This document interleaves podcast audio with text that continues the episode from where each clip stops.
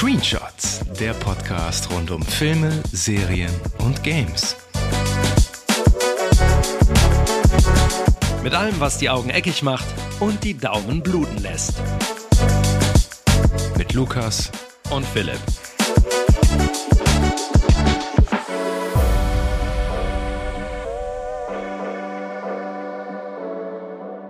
Er wird häufig als einer der besten Filme aller Zeiten genannt, ist die amtierende Nummer 2 in der International Movie Database und für viele das größte Mafia-Epos unserer Zeit. Die Rede ist natürlich von The Godfather, der dieses Jahr seinen 50. Geburtstag gefeiert hat. Aber ist das mafiöse Geburtstagskind überhaupt noch sehenswert oder hat Francis Ford Coppolas Corleone-Chronik bereits dicken Staub angesetzt? Und was ist wirklich dran an der vielgescholtenen Glorifizierung der Cosa Nostra im Film? Wir gießen unsere Füße in Beton und gehen den Fragen ganz tief auf den Grund in unserer neuen Screenshots Retrospectiva zu Der Pate von 1972. Mein Name ist Philipp. Und ich bin Lukas. Und um diesen Klassiker gebührenden Tribut zu zollen, haben wir uns mal wieder geballte Kompetenz dazu geholt und ihm ein Angebot gemacht, das er nicht ablehnen kann. Einen Platz im schönsten Podcast-Keller aller Zeiten und dazu ein Gläschen italienischen Vino, um entspannt über einen Meilenstein der Filmgeschichte zu sprechen. Wir begrüßen mit einem herzlichen Buonasera den Kritiker Capo des Kinos, Uwe Mies. Grazie. Bevor wir aber loslegen, wollen wir allen, die uns zuhören, auch nochmal Uwes Arbeit ans Herz legen. Das haben wir letztes Mal ein wenig vernachlässigt. Uwe, du schreibst ja schon lange für den Kölner Stadtanzeiger ja. und die Westdeutsche Zeitung Filmkritiken und du bist regelmäßig bei WDR 5 Skala zu hören. Das ist richtig, ja. Und dort hast du dieses Jahr auch schon ein Special zum Paten gemacht. Das war wirklich großartig. Also daher unbedingt mal reinhören beim Oh, Uwe. toll, danke. Und ähm, nach dieser kleinen Empfehlung kommt Uwe auch dieses Mal nicht drumherum, bei unserem Screenshots Pop Quiz mitzumachen. Heute mit ganz viel Oregano gewürzt. Zehn Fragen an Uwe Mies. Wir legen direkt los. Pizza oder Pasta? Die Frage habe ich befürchtet. Pasta. Goodfellas oder Casino? Casino. Bester Mafia-Film der letzten zehn Jahre. Ui. Ähm, Subura. Bester Al Capone-Darsteller. Paul Mooney. Lieber Pferdekopf im Bett oder mit Joe Pesci an der Bar? Pferdekopf im Bett. Fiesester Mord in einem Mafia-Film. Oh, ich glaube, ich glaube, Luca Brasis Tod in der Pate. Äh, Brando Corleone oder De Niro Corleone? Brando. Unterschätzte Mafia-Filmperle. Ja, ähm, ja, äh, Subura, denn der ging in Deutschland total unter. Okay. Tony Montana oder Carlito Brigante? Den zweiten kenne ich gar nicht, aber Toni war gut. Carlitos Way? Ach, habe ich vergessen, es ist so lange her. Ja, Dann ist es trotzdem gut, ist Tony äh, wahrscheinlich. Dann. Ja, dann wäre es trotzdem Tony Montana. Und zu guter Letzt, bester Mafia, äh, bester Mafia-Film, der sich nicht um die Cosa Nostra dreht. Ähm, oh, das ist eine gute Frage. Stiletto. Stiletto, würde ich sagen. Okay, den, der sagt mir jetzt nichts. Aber bevor wir mal loslegen, ah, ähm, habt ihr den, den, den Vino schon angeteased? Das waren aber schwere Fragen. Letztes Mal war leichter, ne? War Ja. Einfacher. Pizza oder Pasta ging noch, ne? Aber Casino, Casino über Goodfellas tatsächlich? Ja, unbedingt. Warum? Ähm, ja, Goodfellas müsste ich tatsächlich noch mal sehen. Ich habe den vor 30 Jahren damals gesehen, im Original. Und ich habe fast nichts verstanden. Uwe, das ist aber. Und ich fand den so etwas gestelzt. Die, diese, die waren so blöd angezogen mit diesem Kragen. Ich bin auch nie so richtig warm geworden mit Ray Liotta in diesem Film. Der hatte immer so dieses fiese Lachen. Der hielt die Zigaretten so. so der zuckt immer beim Lachen so die Oberlippe hoch. Ne? Danke. Und, ähm, Ist ja auch dieses Jahr Krass. gestorben. und Casino hatte sowas Konzentriertes. Ähm, obwohl ich muss sagen, Casino war natürlich ein bisschen albern, immer mit diesen, mit diesen Blowjob-Nummern. Ja? Also das war- Pesci. Immer. Junge, Junge. Aber sonst Da kann ich mich gar nicht dran erinnern. fand ich den irgendwie, der hat mich damals mehr angesprochen, aber ist ja auch ein Vierteljahrhundert. her. Liegt bestimmt an, lag bestimmt an Sharon Stone, ne? Wieso? Was ist mit der? Nix. Der hat aber auch einen richtig Sa- fiesen. Salute. Salute, genau. Der hat aber auch einen richtig fiesen Mafia-Mord, ne? Casino hat einen, der hat mich nachhaltig noch verfolgt, der, wo äh, Joe Pesci im Maisfeld Oh, mit Baseballschläger, sein, er und sein Bruder totgeschlagen werden und dann so lebendig, halb lebendig noch mit Sand äh, so überhäuft. Das fand ich richtig, richtig übel. Ja. Das hat irgendwas, das hat was hinterlassen bei mir. Mhm. Wobei er ist natürlich, man ist natürlich nicht ganz traurig um ihn, ne, dass ihm das passiert, aber es ist trotzdem, es hat eine, eine Wirkung. Ja klar, also aber davon leben diese Filme auch, dass so, so Figuren, die so was Überlebensgroßes haben, dann am Ende ganz klein und zu blutigem Klump geschlagen verenden und also eben doch menschlich sind oder organisch. Aber ähm, wir werden noch im Laufe des Gesprächs darauf kommen, dass das Thema Mafia-Film kompakter und komplexer ist, als es äh, der Pate allein vermuten lässt. Hast du die, eine gute, äh, gute Überleitung zum Paten wieder zurückgefunden? Denn wir, ich will einmal kurz ein paar äh, Fakten zum Film loswerden. Der Pate ist nämlich stolze 5 175 Minuten lang, hatte damals ein Budget von schmalen 6 Millionen US-Dollar und ein weltweites Einspielergebnis von knapp 250 Millionen US-Dollar. Insgesamt elf Oscar-Nominierungen und drei Goldstatuen hat er bekommen für den besten Hauptdarsteller Marlon Brando, für das beste Drehbuch und für den besten Film. Aber worum geht es denn genau in dem Paten? Uwe, sei doch bitte so lieb und fass uns mal die Handlung kurz und knapp zusammen. Der Pate erzählt die Geschichte einer, einer Familiendynastie, die ihren Reichtum und ihren Respekt, ihr Ansehen äh, krummen Dingern, krummen Geschäften verdankt.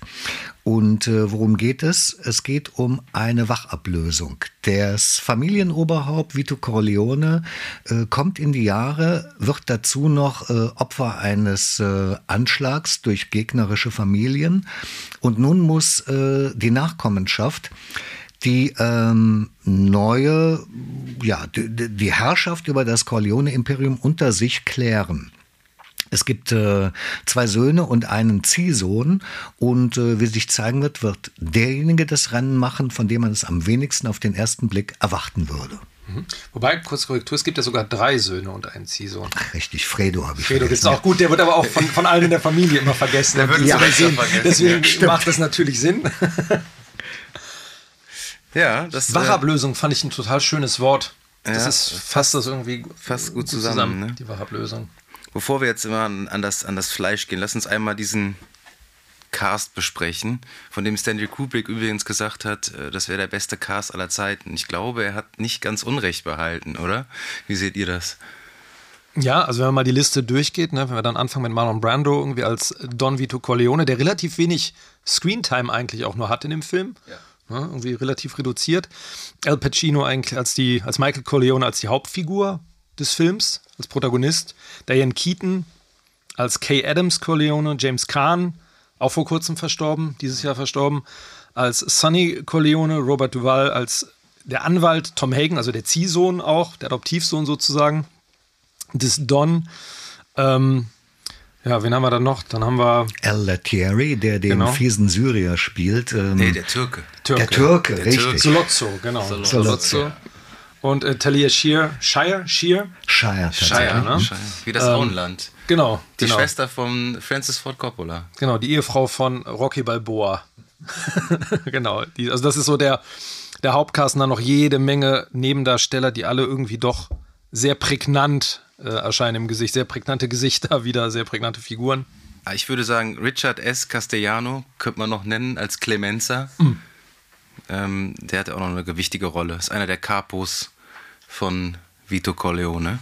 Und wichtig war vielleicht dieser Sänger, dieser Schmalzsänger, der wurde verkörpert von Al Martino. Und der war damals äh, in Amerika wirklich eine große Nummer und hatte mit äh, Spanish, Blue Spanish Eyes also einen Welthit intonisiert, alles schön eingeschmalzt in so einen italienischen Belcanto. Ja, also da war er also auch tatsächlich sehr authentisch dann der Film. Johnny Fontaine heißt Richtig, er, genau. genau. Und äh, ich habe gelesen, dass Frank Sinatra ziemlich angepisst war, weil er ihm ja schon so ein bisschen nachempfunden war, der Charakter. Richtig, genau. Hm? Also, er hat ja auch seine Connections zur Mafia gehabt, der äh, Frank. Ne?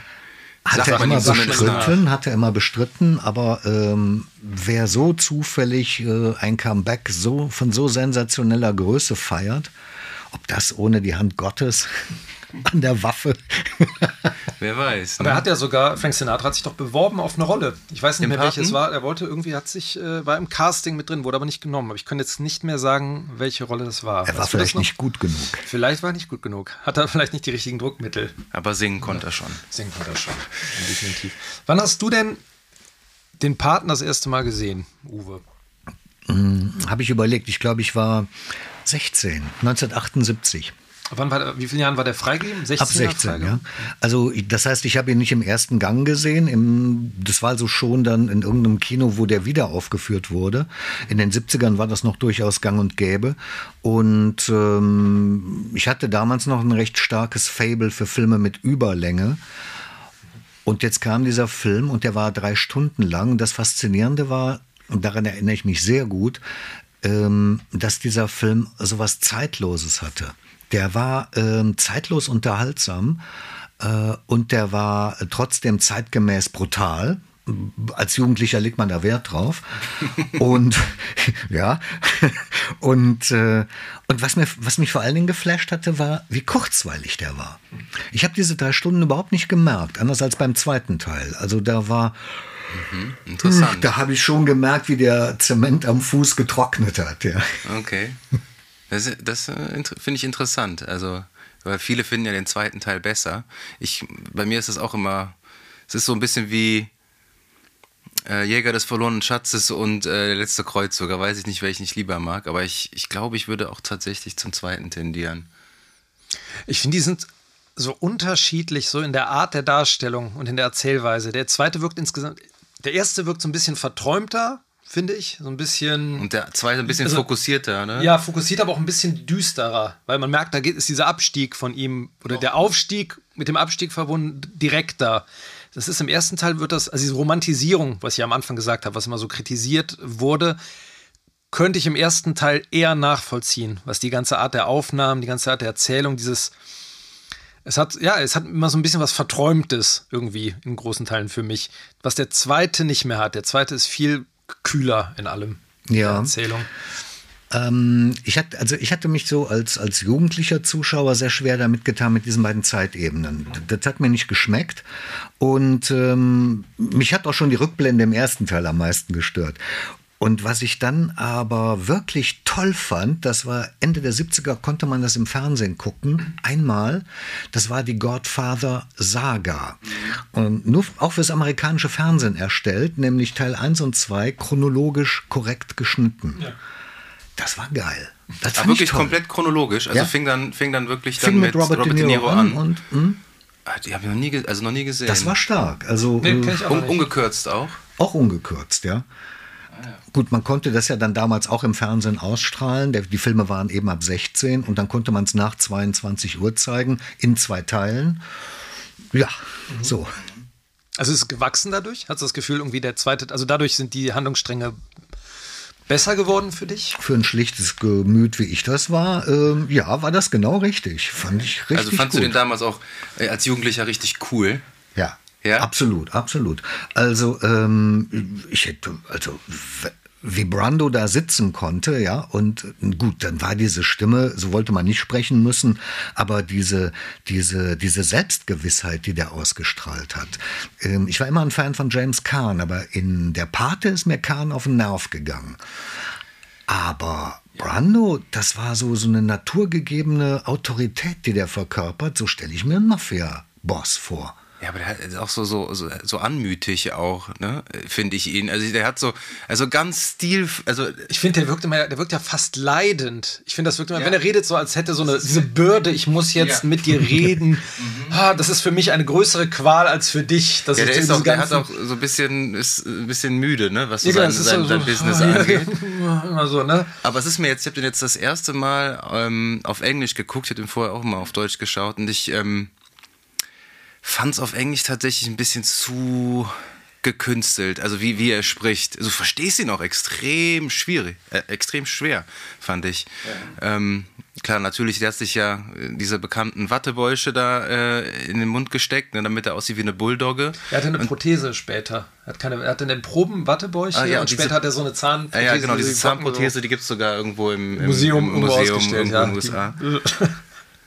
Aber der, der reißt natürlich jede Szene an sich in dem Film. Ne? Also das muss man wirklich sagen. Also sobald er in irgendeiner Szene präsent ist, sind alle Augen auf ihn gerichtet. Also so, so empfinde ich es zumindest. Also es gibt ja so eine Szene, eine kleine Szene, wo die mit dem Solozzo verhandeln und ähm, wo er dann seinem Sohn, gespielt von James Kahn, dem Sonny, über den Bart fährt weil der sich verquasselt hat und äh, gewisse Denkmuster offenbart hat, die der Gegner eigentlich nicht wissen soll. Und er sagt ja dann, also unsere Söhne sind schlecht erzogen, sie, ähm, sie reden, wenn sie zuhören sollten. Mhm. Und ähm, die Art und Weise, wie der das da spielt, diese Gelassenheit und trotzdem diese Berechnung, die immer dahinter ist. Das ist ja jemand, der nach oben gekommen ist, weil, wir wissen es dann später, mhm. der selber Morde begangen hat, aber der vor allen Dingen morden lässt. Ja. Und äh, die Macht, die er nun hat zu dem Zeitpunkt, wo wir ihn kennenlernen, ganz am Anfang des Films, da ist er ja schon jemand, der muss nicht mehr mit einer Drohung arbeiten, der erbittet einen Gefallen. Und wenn ich so weit gekommen, ne, dann, dann ist das natürlich ein extremes Moment der Bedrohlichkeit für das Gegenüber. Jeder muss eigentlich angesichts eines solchen Menschen schrumpfen, weil jedes falsche Wort könnte ja böse ausgelegt werden. Aber er strahlt das halt überhaupt nicht aus, diese Gefährlichkeit. Null. Das ist ne? richtig, ja. Hm? Und äh, ich meine, er ist ja schon der. Wenn du den Film das erste Mal schaust, fragst du dich natürlich schon so, wie sieht seine Hintergrundgeschichte aus? Ist ja komplett etabliert, wie du schon gesagt hast. Ja. Und ähm, im, im Verlaufe des Films lernen wir ja, es wird gar nicht um Vito gehen, sondern eher um Michael dann. Ne? Ja, ähm, wobei, ich habe ich habe mir dieses Jahr das Vergnügen gegönnt, nachdem ich den Film noch mal gesehen hatte und dann diesen Beitrag fürs Radio gemacht hatte. Da habe ich den Roman gelesen. Den hatte ich schon 40 Jahre im Regal. Hier liegt er vor dir. Und der hat mich weggehauen. Der, das Ding ist von 1969 und das ist so spannend. Und das Faszinierende ist, sämtliche Handlungsstränge aus Teil 1 und Teil 2 der Filme sind da drin. Der Hammer. Also und ähm, das Buch ist tatsächlich noch mal um einiges gewalttätiger. Also äh, das hätte ich nicht für möglich gehalten, dass das da also in einer Art und Weise beschrieben ist, dass es mir teilweise wirklich muss ich noch mal lesen. Ja, also ich war so fasziniert, was geht denn da ja. ab gerade? Und dann ist natürlich klar, dann verliert man auch so ein bisschen ähm, ja, nein, dann gewinnt man mehr so an Scheu gegenüber dieser, dieser Mafia. Die ist dann nicht mehr so, ähm, wie soll man sagen, so nostalgisch und folkloristisch umflort, wie das vielleicht im Kino im ersten Moment gewirkt haben mag. Aber ähm, als der Film rauskam, hatte sich das Buch in, allein in Amerika über vier Millionen Mal verkauft. Und das heißt also, es gab wahrscheinlich mindestens fünf Millionen Leute, die wussten, was auf sie zukommt. Und insofern äh, konnte der Coppola sich schon auch auf gewisse Sachen verlassen. Der musste gewisse Sachen Stimmt, nicht mehr zeigen. Ja, ja. Unterstelle ich jetzt mal. Ja, ja, ja, ja. Das war ja wirklich äh, ich, damals schon ein Bestseller. Ne? Mhm. Ja. Das war ja für ihn hier für den, wie heißt der, Puzzo, ne? Mario Puzzo. Puzzo. Mhm. Auch so die Rettung. Also der hat ja war ja quasi dabei, irgendwie das aufzugeben, letztendlich Schriftstellerei. Der hat ja irgendwie, das war so sein, sein letzter, sein letzter Wurf. Dieses ja, er hatte davor Mama Lucia, der, der ist ja auch nicht schlecht, aber ähm, der war eben nicht so, wie er sich das vorgestellt hatte. Also ich weiß nur, dass er da drauf und dran war zu sagen, er ist nicht, er hat irgendwie, er ist nicht talentiert genug, sich, was so Autoren ja gerne mal machen dann.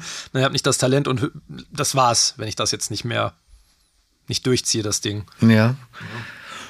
Also schreiben kann er, muss ich sagen. Ein Buch kann man empfehlen. Und über die Filme werden wir jetzt ja sprechen, ob man die empfehlen kann. Aber das ist natürlich ein Schritt in so ein äh, bestimmtes Thema. Habt ihr denn das Gefühl, dass da eine Romantisierung wirklich stattfindet in dem Film? Ist es wirklich so? Ähm, Im Blick zurück sagt man natürlich ja. Äh, wenn ich jetzt gucke, wie ist Gangsterwesen davor gezeigt worden? Es gab ja in Amerika nicht viele Mafia-Filme. Ähm, zwei Jahre davor oder drei Jahre davor gab es einen, der hieß Auftrag Mord mit Kirk Douglas. Das war ein reinrassiger Mafia-Film, der ging überhaupt nicht beim Publikum. Und äh, aber auch hier, da sind die Gangster gut gekleidete Leute und ähm, die haben eine sehr polierte und sehr eloquente Oberfläche und darunter darfst du denen nicht über den Weg trauen. So, und die, die lächeln dir ins Gesicht und befehlen direkt danach deinen Tod. Das so. Ist das jetzt in der Pate so viel anders? Nein. Äh, was der Pate anders gemacht hat, ist, er holt eine Dynastie ins Zentrum der Erzählung. Und damit habe ich jetzt natürlich Leute als Identifikationsfiguren, als Sympathieträger, die ich normalerweise verabscheuen sollte. Aber ist das so schlimm? Nö. Äh, wenn man jetzt mal guckt im französischen Kino der 50er, 60er Jahre haben wir nur Gangsterfilme und die sind immer die Hauptfiguren. Jean Gabin, Alain Delon, da haben wir uns ja auch nicht drüber aufgeregt. Also warum sollte ich jetzt beim Paten auf einmal moralische Bedenken haben? Und im Gegensatz zu den französischen Filmen gibt es ja hier immer noch eine gesellschaftliche wie soll man sagen, so eine gesellschaftliche Deckelung. In den französischen Filmen gibt es keine Polizisten. Und hier hast du aber die Figur, die von Sterling Hayden gespielt wird. Und der Typ ist ja auch korrupt bis unter die Hutschnur ja. und gefährlich. Und ähm, dass das aber nicht genug sein kann, erfahren wir in diesem Film ja dann auch. Ja, ich, ich, Niemand dieses, ist unantastbar. Ja, dieses schöne Zitat nämlich von einem Kritiker damals, der hat gesagt, irgendwie, das der beste Werbespot für die Mafia, der je gedreht wurde. so, und ähm, da im gleichen Rahmen auch irgendwie, dass die Mafia, es gab wohl irgendwie Mafia-Vertreter, die gesagt haben, ne, das hat mein Lebensgefühl ganz genau getroffen. Mhm. also es gab wohl so angeblich, ne, dass die Mafia gesagt hat, fühlen uns gut wiedergegeben. So, ja. Also ich finde ich find halt auch, ähm, romantisiert jetzt vielleicht nicht, nicht, nicht zwingend, aber ich finde auch dieses familiäre Bild, was da gezeichnet wird, beziehungsweise gezeigt wird, in, äh, was ja vor allen Dingen in der Hochzeit am Anfang etabliert wird. Was ich, ähm, als ich äh, jünger war, immer äh, also ich finde, diese Hochzeitsszene hat sich für mich immer total gestreckt. Aber jetzt gucke ich da mit einem anderen Blickwinkel drauf und das, die kam mir überhaupt nicht so nicht mehr so gestreckt vor. Mir auch so, ja. Aber dieses, du willst ja auch Teil dieser Hochzeit sein, du willst da mitfeiern. Also diese, also wie die da diesen äh, alten Opa da, keine Ahnung, der stramm auf die 90 zugeht, da ans, ans Mikro lassen und der dann diesen, wo ich kein Wort von verstehe, diesen italienischen Hit da slammt und willst einfach nur dabei sein, willst Wein trinken und willst auch mitklatschen ja. und äh, immer äh, dann äh, Schnitt und dann wechselst du in dieses dunkle Zimmer vom, vom Don und äh, da wird dann Business gemacht, gehst wieder raus und aber generell auch diese, diese Loyalität der Familie gegenüber, die zieht sich ja durch den kompletten Film. Und das ist halt auch so eine, so eine Eigenschaft äh, in Menschen, wo man sagt, okay, da, da fühle ich mich schon irgendwie hingezogen. Also das, das kann man, also, oder wie, wie loyal die Familienmitgliedern gegenüber sind, wie wichtig, die Familie steht an erster Stelle, wie wichtig die Familie ist und so, oder ähm, ja, da kann man sich schon wiedersehen. Natürlich nicht in dem, was die tun, aber wie die in, miteinander interagieren, das finde ich, ähm, ja, ist schon, ja, es könnte, ich, weiß, ich glaube jetzt nicht, dass in der Mafia das so überall so abgegangen ist, aber es ist schon so ein bisschen das, so das Hollywood-Bild auch so vielleicht davon. So ist schon ein bisschen weich gezeichnet vielleicht auch. Vielleicht, aber es ist natürlich auch, hey, es ist eine Hochzeit. Ähm, ja, aber alle anderen Szenen ja auch, wie die zusammensitzen, ja immer die ganze, keine bösen Worte. Aber die, diese ganzen Get-togethers. Ich gebe zu bedenken, äh, es kommen ja diese Fotografen und dann geht der Sonny schon hin, nimmt dem die Foto, den Fotoapparat mit, tritt drauf, macht den unbrauchbar reißt die Filme raus und dann greift er in die Hosentasche und blättert mal eben so ein paar Scheine auf den Boden. Das ja. war übrigens improvisiert auch von James Kahn. Ne? Ah ja, wunderbar. Ja. Und, äh, und auch wenn der Michael mit seiner Verlobten da spricht und äh, er erzählt dir dann von der Geschichte seines Vaters, nur ganz so beiläufig, mhm. ja, äh, während wir diese Sachen, die du geschildert hast, sie, während man das sieht, erzählt Michael, dass sein Vater Erfolge hatte, weil er Angebote unterbreitete, die man nicht ablehnen konnte. Und das ist dann schon. Also da kommt immer, je öfter man das dann guckt, desto mehr, wie bei einer Zwiebel, äh, öffnen sich so Schälchen und, und dann dahinter entdeckt man immer wieder neue Facetten. Das finde ich so geil an diesem Film. Ja? Also man kann den mit 16 gucken, man sieht einen super coolen äh, Gangsterfilm. Ja. Und als Erwachsener, muss ich sagen, sehe ich ein unglaublich komplexes Familiendrama. Ja das aber gespickt ist mit Spannungsszenen, die wirklich schweißtreibend sind. Obwohl teilweise überhaupt gar nichts passiert. Ja, so. Ja, also ich finde generell, äh, ich finde es unheimlich schwierig, wenn, äh, wenn mich irgendjemand jetzt fragen würde hier in der Runde, was ist die beste Szene im Pate, da reiht sich eine geile Szene an die andere. Also es ist unheimlich schwierig. Das Aber wenn, wenn du den, an den Film denkst, welch, an welche Szene denkst du als erstes? Was kommt dir sofort in den, in okay, den Kopf? ja, also ich denke an die Anfangsszene. I Believe in America. Diesen, diesen drei Minuten Schuss äh, von, wie heißt er? Bonacera. Bonacera. Bonacera. Warum tust du mir das an oder so, ne? und, äh, und die Kamera fährt, glaube ich, drei Minuten lang in einem One-Take zurück und ähm, du weißt über die Bildsprache genau, wer, wer steht wo und ähm, das Bild und, und äh, wie, wie Marlon Brando natürlich da sitzt, die Katze streichelt, das Bild schießt mir in den Kopf.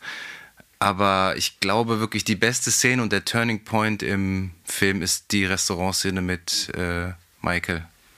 An die denke ich Mit auch. Mit einer der spannendsten Szenen, die das Kino zu bieten hat. Ich denke immer, wenn ich an den Pate denke, denke ich mal an den McCluskey, an den, an den Cop, der sich an den Hals fasst und, äh, ja. und, die, oh, oh, und dann so auf den Tisch ne? fällt. Ja. fällt. Das ist mal das allererste, an das ich denke. Diese, ja, den Turning Point eigentlich. Oder wie Michael halt so, dieser Zug durchrauscht auf der Tonspur und es klappert ja, genau, alles genau und seine Szene, Augen so im Kopf nochmal so durchgeht, was er tun soll. Das war auch der Moment, äh, wo ich mich äh, in, den, in den Schauspieler El Pacino. El Pacino verliebt habe. Das muss ich so sagen, ja. Was wäre denn deine Lieblingsszene, Uwe? Oder zumindest die, an die du denkst. Ja, oder wenn, genau. Die als erstes kommt, Luca Brasi. Also der hier. Tod von Luca Brasi. Also äh, tatsächlich. Ähm, der ist auch im Buch komischerweise bei mir am, am besten kleben geblieben. Obwohl es im Buch wird die Figur relativiert. Ähm, Im Film war das nicht nötig, aber weil sie das Ganze anders angelegt haben. Aber dass jemand äh, quasi ähm, unschädlich gemacht wird, indem man ihn bewegungsunfähig macht, auf diese Art und Weise, ähm, das hat man davor nicht gesehen gehabt. Und danach Vergleichbares fällt mir auch nicht so unbedingt ein. Ähm, also das heißt, das Leiden des Todes, also das kann auch mal wehtun und das ist unangenehm. Also meinst du, meinst du jetzt die Garotte, dass er erdrosselt mhm. wird oder das mit dem Messer beides, davor? Beides. beides. Also die Kombination. Weil die mussten ja gucken, dass der, dass der sich nicht wehren kann, mhm. weil der stärker war als zwei Typen zusammen. Und äh, insofern ähm, war das wirklich sehr, sehr gut filmisch aufgelöst.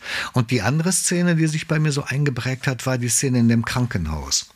Ja, das ist, ist auch wieder nichts passiert und du hörst nur Schritte und das ist so spannend und, und das deckt sich dann wiederum mit der Szene in dem Restaurant, dass man der Figur Michael in dem Moment anmerkt, wie angespannt der ist und der fängt an zu schwitzen und der, weil der, weil der auch Angst hat, weil der nicht weiß, wie soll ich mich verhalten, was wäre das Beste jetzt, was kommt da jetzt gerade überhaupt?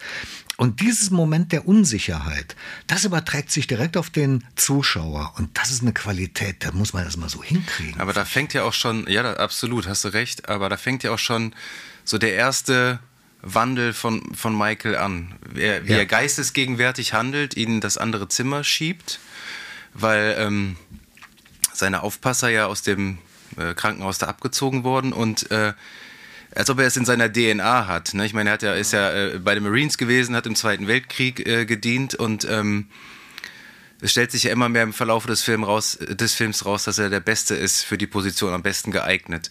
Und es gibt ähm, im, eben im Krankenhaus eine ganz tolle Szene, die total, die besteht nur aus zwei, drei Schnitten, die ist total subtil aber er stellt sich ja nachher, es kommt ja ein Besucher zu äh, Vito Corleone und den schnappt er sich dann und den, mit dem stellt er sich dann nach draußen und äh, mimt quasi die zwei Bodyguards, die draußen stehen, ne? macht seinen Kragen hoch und so. Und ähm, dann, kommen ja, dann kommen ja die Attentäter vorbei mit dem Auto gefahren und ähm, sie vertreiben sie quasi nur mit ihrer reinen Präsenz.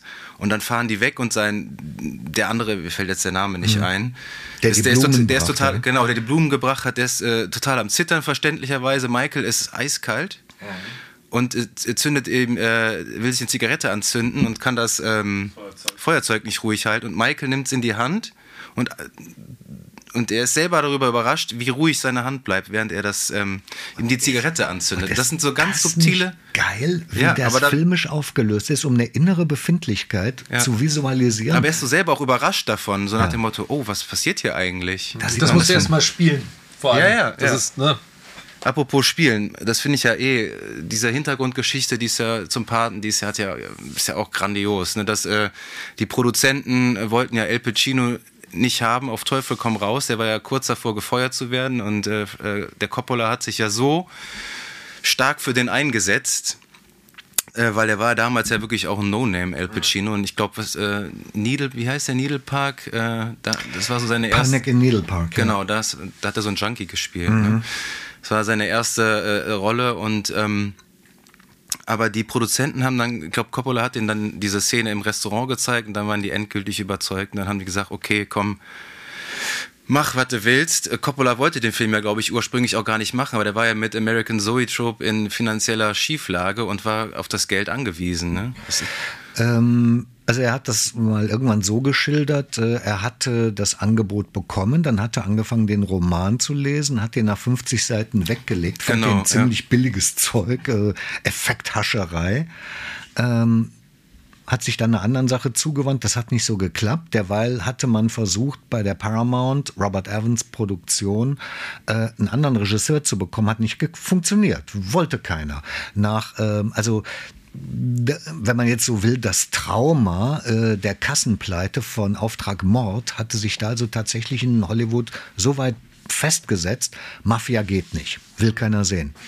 Und dann hat man Coppola doch nochmal gefragt, und jetzt ist natürlich wieder die Frage, warum eigentlich? Ne? Das ist, äh, der hatte ja so viel auch noch nicht vorzuweisen. Aber man hat ihn nochmal gefragt und dann hat er weitergelesen in dem Roman. Dann hat er gesagt, ja, Mensch, das ist ja eigentlich gar kein, das ist ja ein Familiendrama.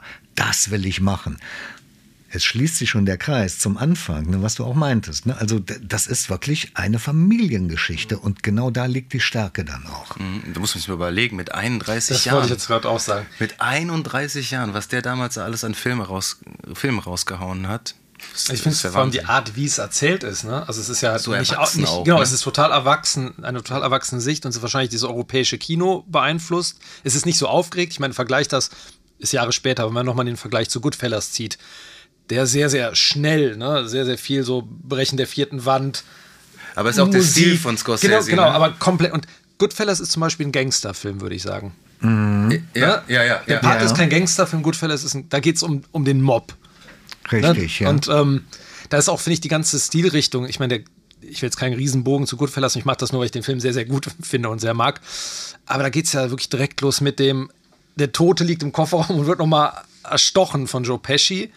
Und dann dieses hier, as long as I can remember, I always wanted to be a gangster, so von Ray Liotta. Und ähm, das ist so klar, in welche Richtung das alles geht. Es ist viel krawalliges, so der krawallige, dreckige Bruder. Ja, aber auch so überstilisiert. Ja, ja, ne? total. Ne? Klar, die Art der Bewe Kamerabewegung und ähm, der Part ist halt viel es ist alles viel ruhiger. Ja, es ist, es ist operettenhaft ruhig. erzählt. Ja. Es ist äh, ein, ein Epos. Opernhaft, ja. Es ist wirklich Oper, ja. Auch die, die, der, der Fall des Michael Corleone. Es ist ja, es ist, ist äh, einfach, ich, also ich muss selber sagen, ich war noch nie in der Oper. Es ist nicht mein Ding. Aber das, was man so, wenn man, wenn man liest, äh, wie die Handlungen in den bekannten Opernstücken sind, dann ist es ja eigentlich im Prinzip genau das. Oder man nimmt das Finale vom dritten Teil. Ja, den habe ich tatsächlich. Ja, da hast du ihn dann ja ja. Also das ist ja ein Opernbild ja, letztendlich ja, genau, auf den ne? Treppenstufen. Ne? Ja. Auf den, oh, das, ja, das ist mir tatsächlich auch krass, wo, wo der Ton, der Ton äh, weg ist. Ne? Das ist, das fürchte, ja, das ist eine krasse Szene, ja, das stimmt. Ja. Ich würde sogar noch den, den Namen Shakespeare äh, mal reinwerfen. Ja. Noch. Das hat so was Shakespeare-haftes. Also das finde ich auch, der Film, ich habe jetzt nochmal in so einzelne Punkte auch noch reingeguckt, der ist ja man, also der ist ja nicht richtig realistisch erzählt so von der Art. Es ist manchmal so, es hat immer so eine Überhöhung, finde ich, auch wie er als Pate dargestellt wird. Es wirkt nicht ganz, oder auch wie Sonny erschossen wird. Nach den ersten drei Kugeln im Auto wäre er eigentlich hin, sozusagen. Und dann ne, geht er raus und wird nochmal und nochmal getroffen. Es ist halt so groß, es ist so ausgespielt. Mhm. Und hat nicht so, es hat kein, zum Teil keinen Realismus. Was ich aber sehr mag. Eben dieses, es hat halt nochmal was Opernhaftes, so dieser Tod den er stirbt oder auch die, ähm, mhm. ja, wo, der, wo, der, wo Don Corleone äh, angeschossen wird. Man sieht es von oben, wie die, Orang die Orangen, die, beliebt, ne? die Orangen rausrollen. Man sieht es von oben, wie er da ausgebreitet liegt. Und es hat sowas, wie soll ich sagen, so überstilisiertes dann. Das hat aber, denke ich, damit zu tun, dass Coppola ähm, ähnlich wie Spielberg und äh, auch Scorsese letztlich ähm, ja diese Regiegeneration ist, die ähm, sich für das Entwickeln eines eigenen Erzählstils oder Inszenierungsstils bei Vorbildern im Kino der 50er und 60er Jahre und der 40er Jahre umgeschaut hat. Die wussten da sehr genau Bescheid. Und was du jetzt aufgezählt hast, ich habe da überlegt zwischendurch, ähm, inwieweit der Coppola äh, oder wovon der überhaupt hätte beeinflusst sein können. Und mir fällt aber nichts ein. Also natürlich hat es Gangsterfilme gegeben, es hat auch Filme über, also ähm, muss man dazu sagen, die Amerikaner haben zwei unterschiedliche, wie wollen wir es nennen, ähm, Gangster-Traditionen. Es gibt die, die Einzelgänger, die im Mittleren Westen in den 30er Jahren unterwegs waren, so John Dillinger und die, Bonnie und Clyde. Und du hast eben die Großstadttypen, die, die das organisierte Verbrechen verkörpern und äh, die nach außen als äh, ehrenwerte Gesellschaft auftreten, wie ich schon mal sagte, gut gekleidete Herren und die aber trotzdem sofort zur Maschinenpistole greifen und wild um sich ballern, überhaupt nicht zimperlich sind. Und das hast du dann eben in New York, Chicago. Äh, Los Angeles kommt erst viel später. Und ähm, diese beiden unterschiedlichen, ähm, wie soll man es nennen, Traditionen, Wege, äh, sind natürlich auch von Hollywood unterschiedlich gespiegelt worden. Weil ähm, das sieht natürlich schon anders aus, ob ich jetzt einen Al Capone habe, der gleich so einem Imperium voransteht, oder ich habe eben so einen Dillinger, der, der Banken ausraubt und gern noch so ein bisschen Robin Hood spielen möchte, oder Jesse James, und äh, in Wirklichkeit aber nur so ein, so ein drittklassiger Taschenganove ist, ja, der aber eben eine Pistole in der Hosentasche hat. Und ähm, warum erzähle ich das denn jetzt eigentlich alles? Also ich war eben beim Theatralischen, was sind so die Vorbilder oder was ja, könnte ihn beeinflusst genau. haben? Und äh, ich denke schon, dass sich über die Jahrzehnte von, von Scarface bei Howard Hawks 1932, der ja für die Zeit auch ein sehr, ein erstaunlich gewalttätiger Film ist, wie sich das dann so durchzieht bis ans Ende der 60er Jahre, wo Coppola dann so langsam ein gewachsener Regisseur ist.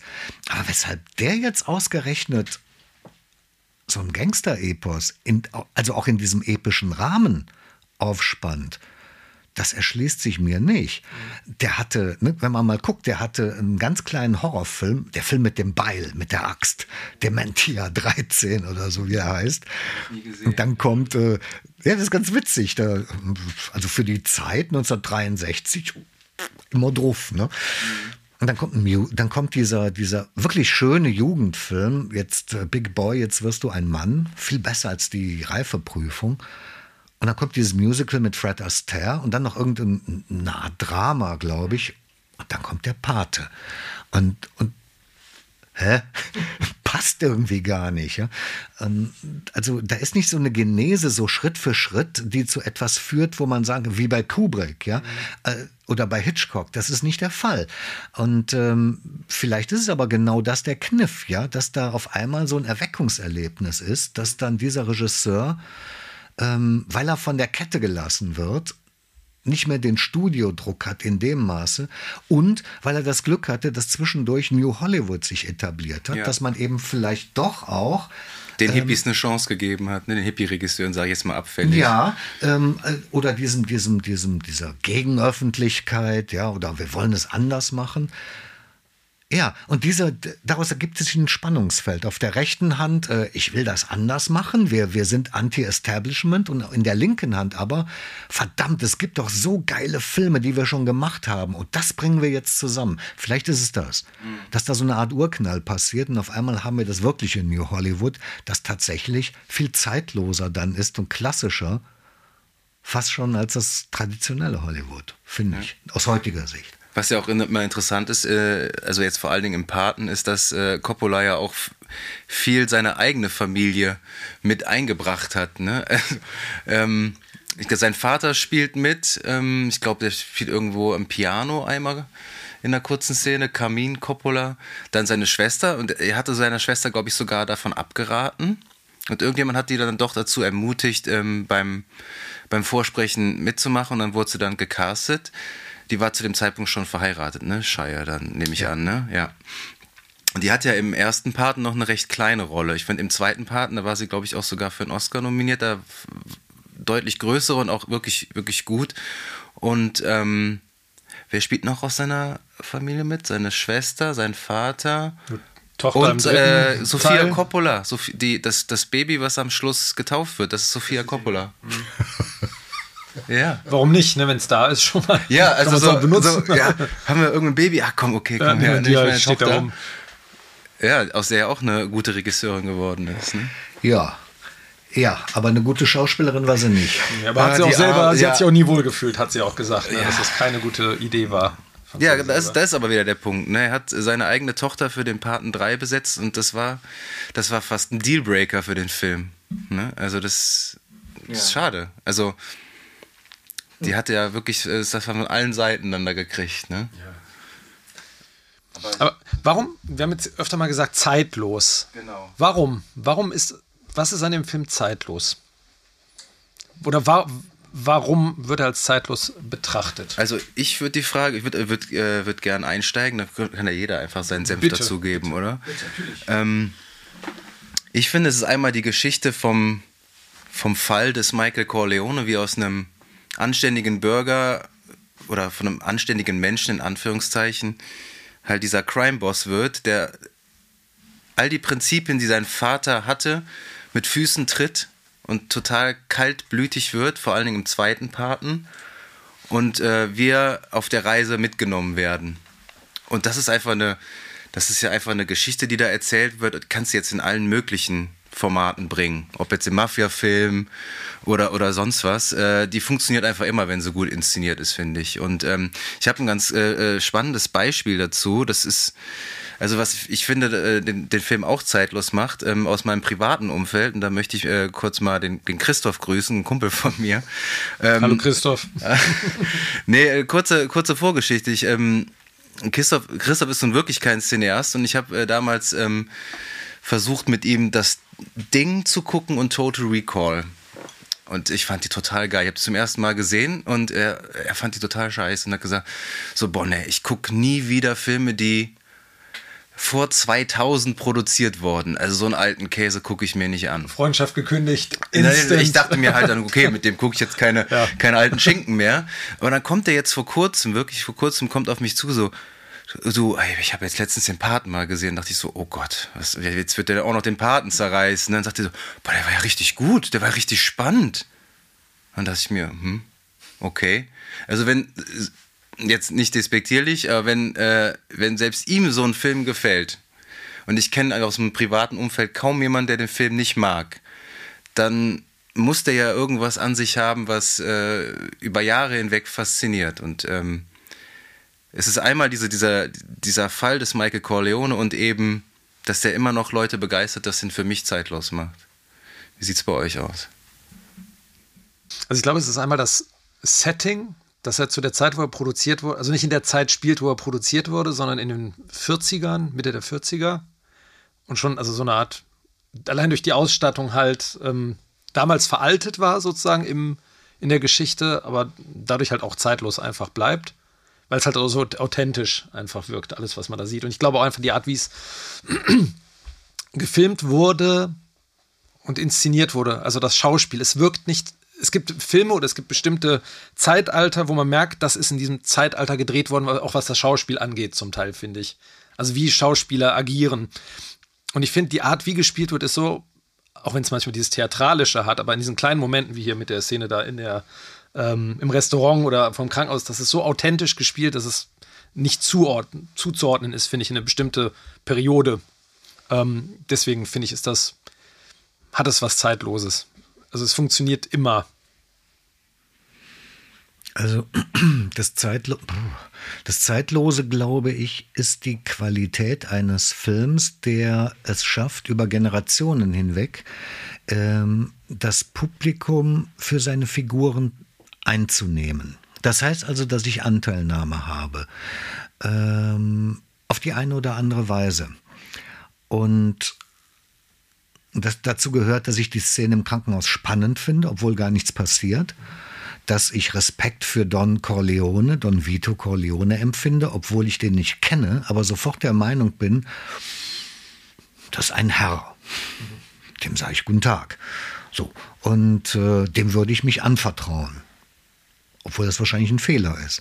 Und, äh, und entsprechend dann auch die Gewalt, die dann hervorbricht, die mir klar macht, es ist nicht so gut und so erstrebenswert, mit solchen Leuten leichtfertig zu verkehren. Und das Ganze aber auf einer formalen Ebene inszeniert, die ähm, eigentlich für die Entstehungszeit nicht festzumachen ist.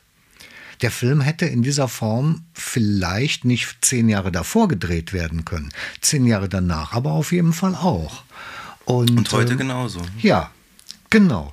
Und äh, ich sehe jetzt, sitze jetzt gerade einem Plakat gegenüber. Es war einmal in Amerika von Sergio Leone, äh, der ja auch äh, in gewisser Hinsicht ein Kostümfilm ist, dessen Figuren mich aber nie in der Weise umarmt haben oder an die Hand genommen haben, wie das bei Coppola der Fall ist. Interessanterweise.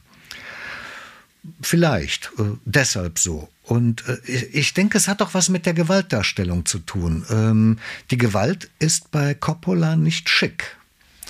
Aber sie ist trotzdem hochästhetisch, ich würde nicht sagen stilisiert, sondern ästhetisiert. Ganz in der Tradition von Bonnie und Clyde, wo die am Ende im Zeitlupentaumel da sterben. Oder eben bei Sam Peckinpah, wo die Zeitlupe auch eine ganz entscheidende Rolle spielt. Und wo auf jeden Fall aber immer klar ist, gewaltsamer Tod ist nicht schön. Mhm. So möchte ich nicht sterben. Ich möchte im Bett sterben und nicht so.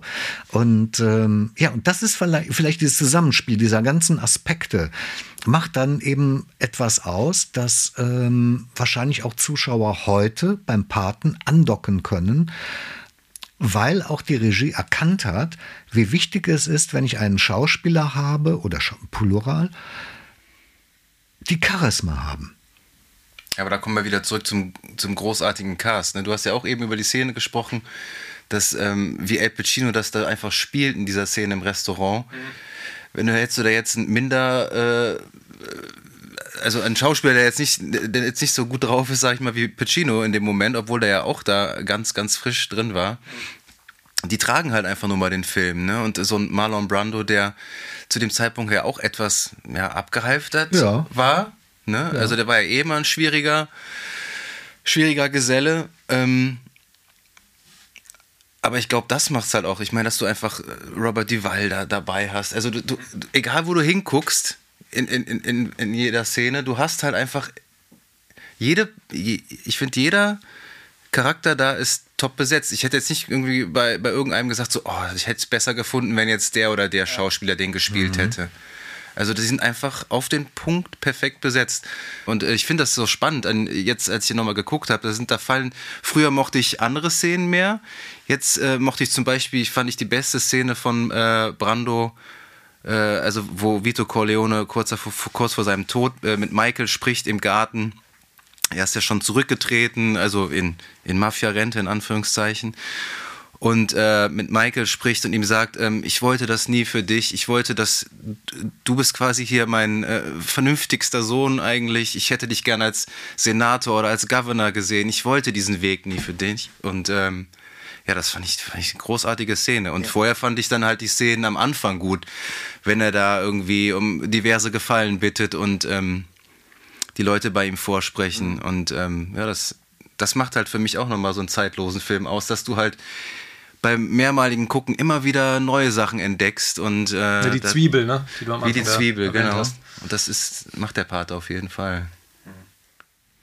Ja, es ist wahrscheinlich das Regiehandwerk auch, dann aus Schauspielern das rauszuholen. Das muss man ja erkennen, welche Qualität in den Leuten schlummert.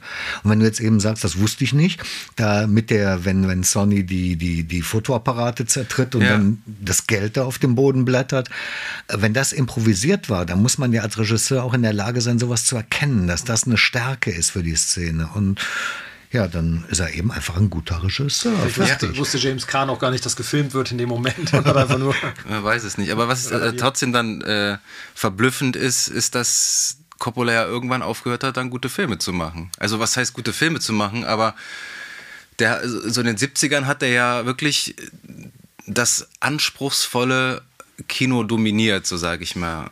Also, ja. ich finde aber wirklich, also ich habe Bram Stokers Dracula leider nie gesehen. Aber ich finde, Apocalypse Now war so der letzte wirklich gute Film von ihm. Ähm, nein, aber äh, das hat was mit der Erwartungshaltung zu tun. Ich habe das ja damals quasi live durchlitten und ja. ähm, und jedes Mal kam ein neuer Coppola und ich dachte, was macht er denn jetzt für einen Scheiß? Das kann doch nicht wahr sein. Jetzt kommt er mit so einer Art Las Vegas Musical. Und dann kamen diese beiden Jugendfilme da, die Outsider mit Schauspielern, die keiner kennt. Tom Cruise, wer soll denn das sein? Ja? Heutzutage guckt man sich an den Cast von die Outsider und denkt, Boah. Ich habe schon immer gewusst. War der, hat der das Orakel befragt oder so? Das ist Wahnsinn. Er ähm, hatte noch sein altes Gebiss Tom Cruise ne, im Film. Ne? Rumblefish, auch ein ganz toller Film. Ähm, und ja, also schlecht ist das nicht. Nur, wenn du natürlich vorher so gigantische Filme gemacht hast, das ist natürlich eine Bürde. Aber er hat ja auch nicht mehr viele Filme gemacht. Das ist doch, doch. Also, also ich habe mir heute nochmal die Filmografie angeguckt, da waren schon ziemlich große Lücken. Ja, das stimmt. Aber er hat eben viel produziert und dann muss man sagen, One from the Heart war eben für sein Studio so verheerend finanziell, hat er natürlich auch wieder dann, äh, Gott weiß was für Bauten gehabt und dann haben sich die Drehs verzögert und dann gab es parallel den Wenders-Film Hammett, ähm, eigentlich ein Noir-Krimi, aber den hat Wim Wenders dann irgendwie vereuropäisiert und so, und dann hat Coppola gesagt, nee komm, ich mach das mal. Und da zog sich dann alles und ich finde heutzutage, bin ich gerne irgendwie ketzerisch, äh, ich finde Hammett eigentlich den besten Wenders Film, weil der wenigstens mal straight und spannend ist und, und nicht so ein verschwurbelter Quark. Also, tut mir leid, ich kann nicht mit Wenders, aber Hammett und Coppola, das, da kam was Gutes zusammen. Nur, in der Summe war es so teuer, dass er dann anfangen musste und auch mal wieder an den Kies denken. Und das war nicht so gesund für ihn. Also, wenn jemand natürlich, guck mal, wenn du zwölf Jahre lang machen konntest, was du wolltest, egal welches Risiko du eingehst, du, du triumphierst am Ende. Und auf einmal klappt das nicht.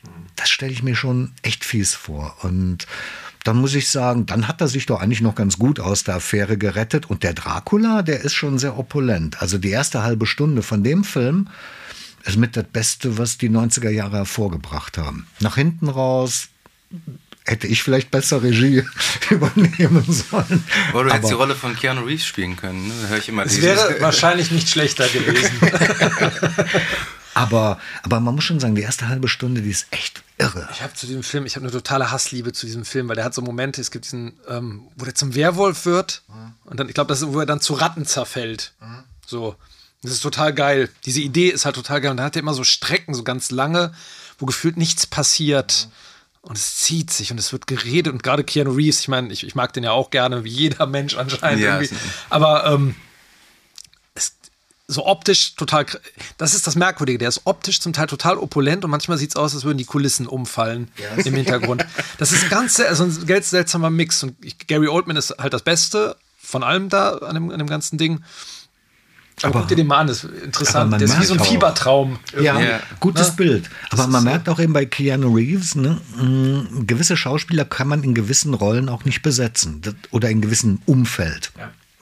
War falsch, aber man muss so einen Fehler machen, damit man es hinterher besser weiß und dann drüber reden kann. Aber er hat natürlich, wenn du dann Anthony Hopkins ähm, dabei hast und Gary Oldman, die halt so dominieren, in, also es ist schon, aber ein richtiger Charakter, also ein junger El Pacino hätte da vielleicht was gerissen.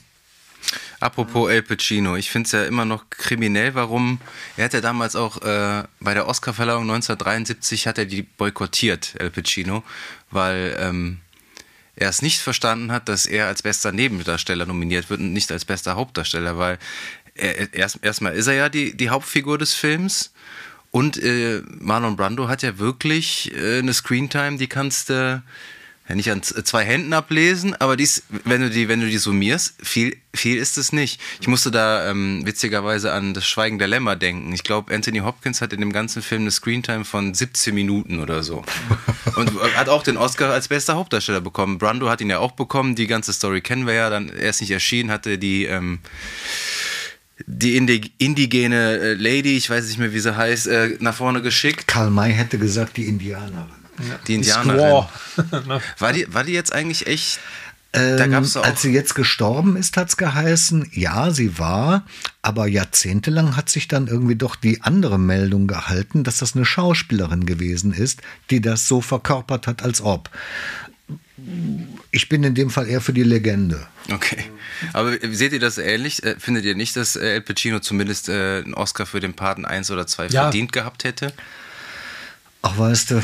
Du bist kein also, El Pacino-Fan? Das, das, nee, äh, da schon noch. Aber ähm, ich finde schon, dass. Ähm, also wer das Top-Billing bekommt, das wird vertraglich vorher festgelegt. Ja, das ist natürlich Das Brando ist dann gewesen. im Zweifel ungerecht. Da kann ich Pacino verstehen. Ähm, dass er den Preis nicht bekommt. Wer hat denn 72? Ach so, ja. Man muss sagen, bei der Oscarverleihung 1973, die war wirklich interessant, weil es gab einen gleichwertigen Film, Cabaret. Und ähm, das war der Film, der damals den höheren Leumund hatte, aber der Pate war erfolgreicher in der Kinokasse. Und Cabaret hatte zehn, glaube ich, Oscar-Nominierungen und gewinnt acht. Unter anderem auch bester Hauptdarstellerin, bester Nebendarsteller.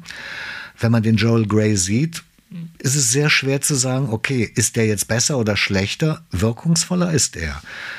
Und äh, Cabaret bekam den Preis für die beste Regie. Mhm. Und dann gewinnt der andere Film. Mit, mit Hauptdarsteller und Drehbuch. Ein Drehbuch, das fast. Ein bester Film auch vor allen Dingen. Ja, ne? und dann kriegt er bester Film. Ja, was soll man sagen? Dann ist das so. Äh, ist es verkehrt? Nein. Äh, man hätte auch zwei Goldmedaillen vergeben können, natürlich. Aber zumindest für den zweiten Paten. Also ich, ich Aber für die Filmgeschichte ist es doch gut gewesen. Es, ja, ich, ich finde, äh, ich find, er wurde da irgendwie um den Oscar betrogen, Ficino. Ja, äh, aber ich hätte ihm auch nie den Oscar für Der Duft der Frauen Nein, das war, das war ja so ein Konzessions-Oscar. Er war nämlich im gleichen Jahr nominiert für eine Nebenrolle. In äh, so einem, ja, in so einem Glenn, Gary Glenn Ross, genau. genau da war er auch Und guck super. mal, wie der da ist. Dafür hätte der den Preis kriegen müssen. Das wäre würdig gewesen. Ein Blindenspielen, der, der, also komm, randaliert. das ist doch, das doch. Blinder Marine. Ne? Da, da haben wir dann Oper, finde ich, Aber im falschen. Das Sinne. ist ja wie mit äh, Scorsese und Departed für den ja. auch keinen. Also, das war auch so ein Oscar, damit er den ja. Oscar kriegt. Aber den hätte für Goodfellas, meiner Meinung nach. Hat dann Kevin Costner gekriegt. Ja. ja. Ne, also, das ist so. Ja, 1990, ja. Der mit dem Wolftanz hat, äh, Kevin Costner hat den Scorsese. Oh, guck mal, beim Paten war überhaupt die Musik für den Oscar nominiert? Nee, die, waren, die wurde nicht Na? nominiert, weil äh, Nino Rota da äh, ein Stück recycelt hat aus einem anderen Film von Ach, vorher. tatsächlich? Und dann, witzigerweise, hat er ja im Paten Teil 2 das Love-Theme aus dem Patenteil 1 recycelt, hat aber dann den Oscar äh, bekommen. Weil er von sich selbst recycelt hat? Oder? Ja, er hat, er hat er auch von sich selbst, davor ja, auch. Deswegen, Deswegen ist, ist das eigentlich, ja, die Academy, also kann ich jetzt, früher haben mich die Oscar-Verleihung noch interessiert, heutzutage ist das einfach nur ein schlechter Witz. Ja. Da kommt vielleicht ab und zu mal Will Smith und äh, äh, klatscht ein bisschen, äh, dann, dann, das, dann sonst, aber sonst interessiert es ja wirklich ein Toter dafür. Wobei, interessant, James Kahn war ja auch nominiert. Ja, und, Find, äh, und Robert Duval auch. Genau, Robert Duval würde ich, also James Kahn hätte ich jetzt zum Beispiel nicht verstanden mhm. unbedingt. Aber ich fand weil der, nein, der ist gut, aber der spielt halt, der ist zum Beispiel eine von den Figuren, wo ich denke, so, das ist so ein bisschen diese, der, der Hitzkopf, so ein bisschen diese Klischee, ja, ja, ne, der, ja. der Aufbrausende. Und ähm, ich mag ihn auch total in dem Film, äh, aber das ist jetzt so, man hat nicht das Gefühl, das ist jetzt so die Rolle oder die Figur, die jetzt also man guckt sich den Partner eigentlich nicht wegen James Kahn an. Nee, nee, sagen, ne? aber mir ist ja so wirklich einfach, ich weiß, ich, ich, ich nerv euch langsam, ich nerv euch, nerv euch langsam mit äh, meinem El Pacino-Hype, ja. aber äh, ich finde einfach, als ich jetzt nochmal geguckt habe, ähm, der hat so ein gutes, subtiles Schauspiel einfach in dem Paten, ja, wie, wie der mit seinen Augen spielt, ne? Also vor allen Dingen in der, in der Restaurantszene. Ich finde, das ist unerreicht. Absolut. Also Pacino, ähm, Brando nimmt die Leinwand ein, aber Pacino, äh, ich weiß nicht, der, also der hat auch deutlich komplexeres Schauspiel, würde ich jetzt mal äh, sagen, in dem Film als jetzt Brando. Das ist halt so ein bisschen showy, was er halt ja, auch genau, macht. Brand, ne? Genau. Das ist mehr auch Kostüm. Also ich finde auch so durch diese Backen. ja, so. ich glaub, aber ich meine, der war 47 damals, Brando. Ne? Der sollte mit 60-Jährigen da spielen. Ich glaube, das Problem, was man inzwischen aber auch so ein bisschen hat, das habe ich immer, also gerade auch beim Paten, ist, dass dieser Film einfach so auch oft zitiert und parodiert und ja. so in diesem so einen Kult hat, dass man das. Es ist halt schwierig. Brando auch so ernst zu nehmen inzwischen. Mhm. Weil einfach ja, so dieses, ja. es gibt. Das stimmt. Kennst du Robin Hood, Helden in Strumpfhosen von Mel Brooks? ja. Da gibt es so eine, ich glaube, Dom DeLuise ist es, der da den Paten spielt. Und der so, ich habe hier, das ist irgendwie der dumme Luigi und der, der dämliche Sohn. Und, seine, und der, hat, der holt dann immer so Wattebäusche aus dem Mund zwischendurch, immer so, weil er beim Zahnarzt war. Und ich muss immer daran denken. Es geht also manche Sachen, weil es einfach so oft ja, das ist tot parodiert das wurde, hat der Film so dieses Eigenleben bekommen, einfach. Ja, das, das, das sehe ich, seh ich leider ähnlich. Und das ist schade. Ja, aber das ist bei, also ich finde bei diesen ganzen Szenen, die wir eben besprochen haben von äh, äh Pacino, ist es nicht so stark, aber halt diese mhm. Patenszene, weil das halt einfach so überlebensgroß ist. Ja. Aber nehmen wir doch mal die Todesszene. Ähm, wenn, ja, der Pat, wenn der Pate stirbt in diesem Garten, mhm. wir nehmen den ersten Teil und wir nehmen den dritten Teil. Ja. Da finde ich den Tod von, wie Marlon Brando das spielt, weitaus ergreifender und überzeugender. Mhm. Ähm, nicht nur natürlich durch diese Zähne, die er sich da mal kurz, um den Jungen zu erschrecken. Die Orange eben, schon wieder auch. Aber ne? bei, bei Brando, glaube ich, einen 80-Jährigen zu sehen, diese körperliche Gebrechlichkeit und auch diese, diese geistige Demenz, die da die um diese Figur so flort und, mhm, ja, ja. und da kriegt man ja Angst vom Altwerden. Das stimmt, ja. Und das finde ich dann schon wieder. Und was das Parodieren betrifft, der große Literaturkritiker Marcel Reich-Ranitzky ja. hat mal einen Satz gelassen, den habe ich mir gemerkt, den fand ich nämlich gut. Man muss was geleistet haben, um parodiert werden zu dürfen. Zu dürfen? Ja, und das finde ich toll. Weil, weil dann kommt nämlich die richtige Dimension ins Spiel. Ne? Äh, und dann, finde ich, darf man dem Paten gar nicht genug parodieren. Nein, da, nee, absolut. absolut. Also, ich will auch die Leistung von dem überhaupt nicht schmälern. Das ist der Wahnsinn, äh, was er da abreißt. Aber ich, du hast es eben ganz gut auf den Punkt gebracht. Ich finde es ich find's schwierig, vor allem jetzt, als ich ihn auf Englisch das erste Mal geschaut habe, ihn zu 100% ernst zu nehmen als als Figur. Dieses, ah, es ist halt so ein bisschen too much. Im aber, Deutschen fällt es nicht so auf. Aber lass mich doch raten, du hattest doch bestimmt irrsinnig Spaß, ihm zuzugucken. Natürlich, immer ja. und immer und immer und immer Klar. wieder. Aber ja. ich, ich achte halt auf, ich habe halt nochmal auf das Schauspiel von Pacino ge genauer geachtet und ich finde, das ist einfach einfach dieser, diesen Wandel, ich finde, der spielt den äh, so glaubhaft, so, so schleichend, so, so gut. Ja, aber da sagst du schon alles Richtige. Alles das, was bei Pacino in der Folge so unglaublich nervig ist, weil er nämlich das da, Dieses was du jetzt Spiel genannt hast, nicht aber, mehr gemacht Aber das mag ich aber auch. ja. ich, ich ja also ich meine, den Tony Montana, Al Pacino findet man ja auch Aber das ist ein guter Punkt. Tony Montana fand ich, als ich jugendlich war. Irgendwann mhm. bin, der war halt ewig indiziert. Und irgendwann habe ich ihn das erste Mal gesehen, da war ich so, also 18, 20, so, fand ich so geil. Ne? Dann hatte ich endlich diese indizierte äh, Blu-ray aus Österreich und boah, geil habe überhaupt nicht verstanden, warum die indiziert war, aber gut. Ähm, heute ich glaube, es 16. waren nur diese Kettenszenen. Ja, Kettensägen-Szene. Also, also der hart ist der schon. Ja, aber das ist halt noch mehr stilisiert. Also wieder mit menschlichem Leben umgegangen wird, ja. die ganze Zeit ist schon. Es hat so ein bisschen was von Kommando später, auch von, mit Arnold Schwarzenegger. Ja, der, der Schluss sowieso, aber einfach, ich meine, da werden Leute hingerichtet und erschossen und. Ja, bei den Film, ich habe letztens noch mal irgendwie reingeguckt und da bin ich nicht kleben geblieben. Ich fand den in meiner Jugend total geil, Scarface. Und jetzt weiß ich nicht. Ich glaube, äh, aus dem bin ich rausgewachsen, um es mal so zu sagen. Okay. Aber immer noch ein cooler Film. Ich Definitiv. Den, ich, den, ich, mag den auch total gern. Ich finde, der ist aber auch echt anstrengend. Weil du hast einmal dieses, ich meine, ähm, Tony Montana ist halt eine total anstrengende Hauptfigur, weil der so rotzig, so unangenehm, so ein Unsympath ist. Von Anfang an aber eigentlich. Michael ist ja auch ein unfassbarer Unsympath, Michael Corleone ja, unfassbar ja, unsympathisch. Ja, aber, aber da, das ist ja nochmal so eine Schippe drauf, weil der halt auch so nach außen geht, die ganze so ein Selbstdarsteller ist und ganz krasser. Und dann dieses Miami-Setting und wie die, ich meine, hier schlimme Kleidung, ne, wie die war am Anfang. Diese Hemden und diese Autos und diese, dieses, diese blau angemalten Gebäude. Allein diese, in dieser Kettensägen-Szene, wie die alle aussehen, wie die alle reden, was die alle für Gesichter haben, wie die Gebäude aussehen, wo er dann sich den Weg da freisägt und dann da runterfällt der.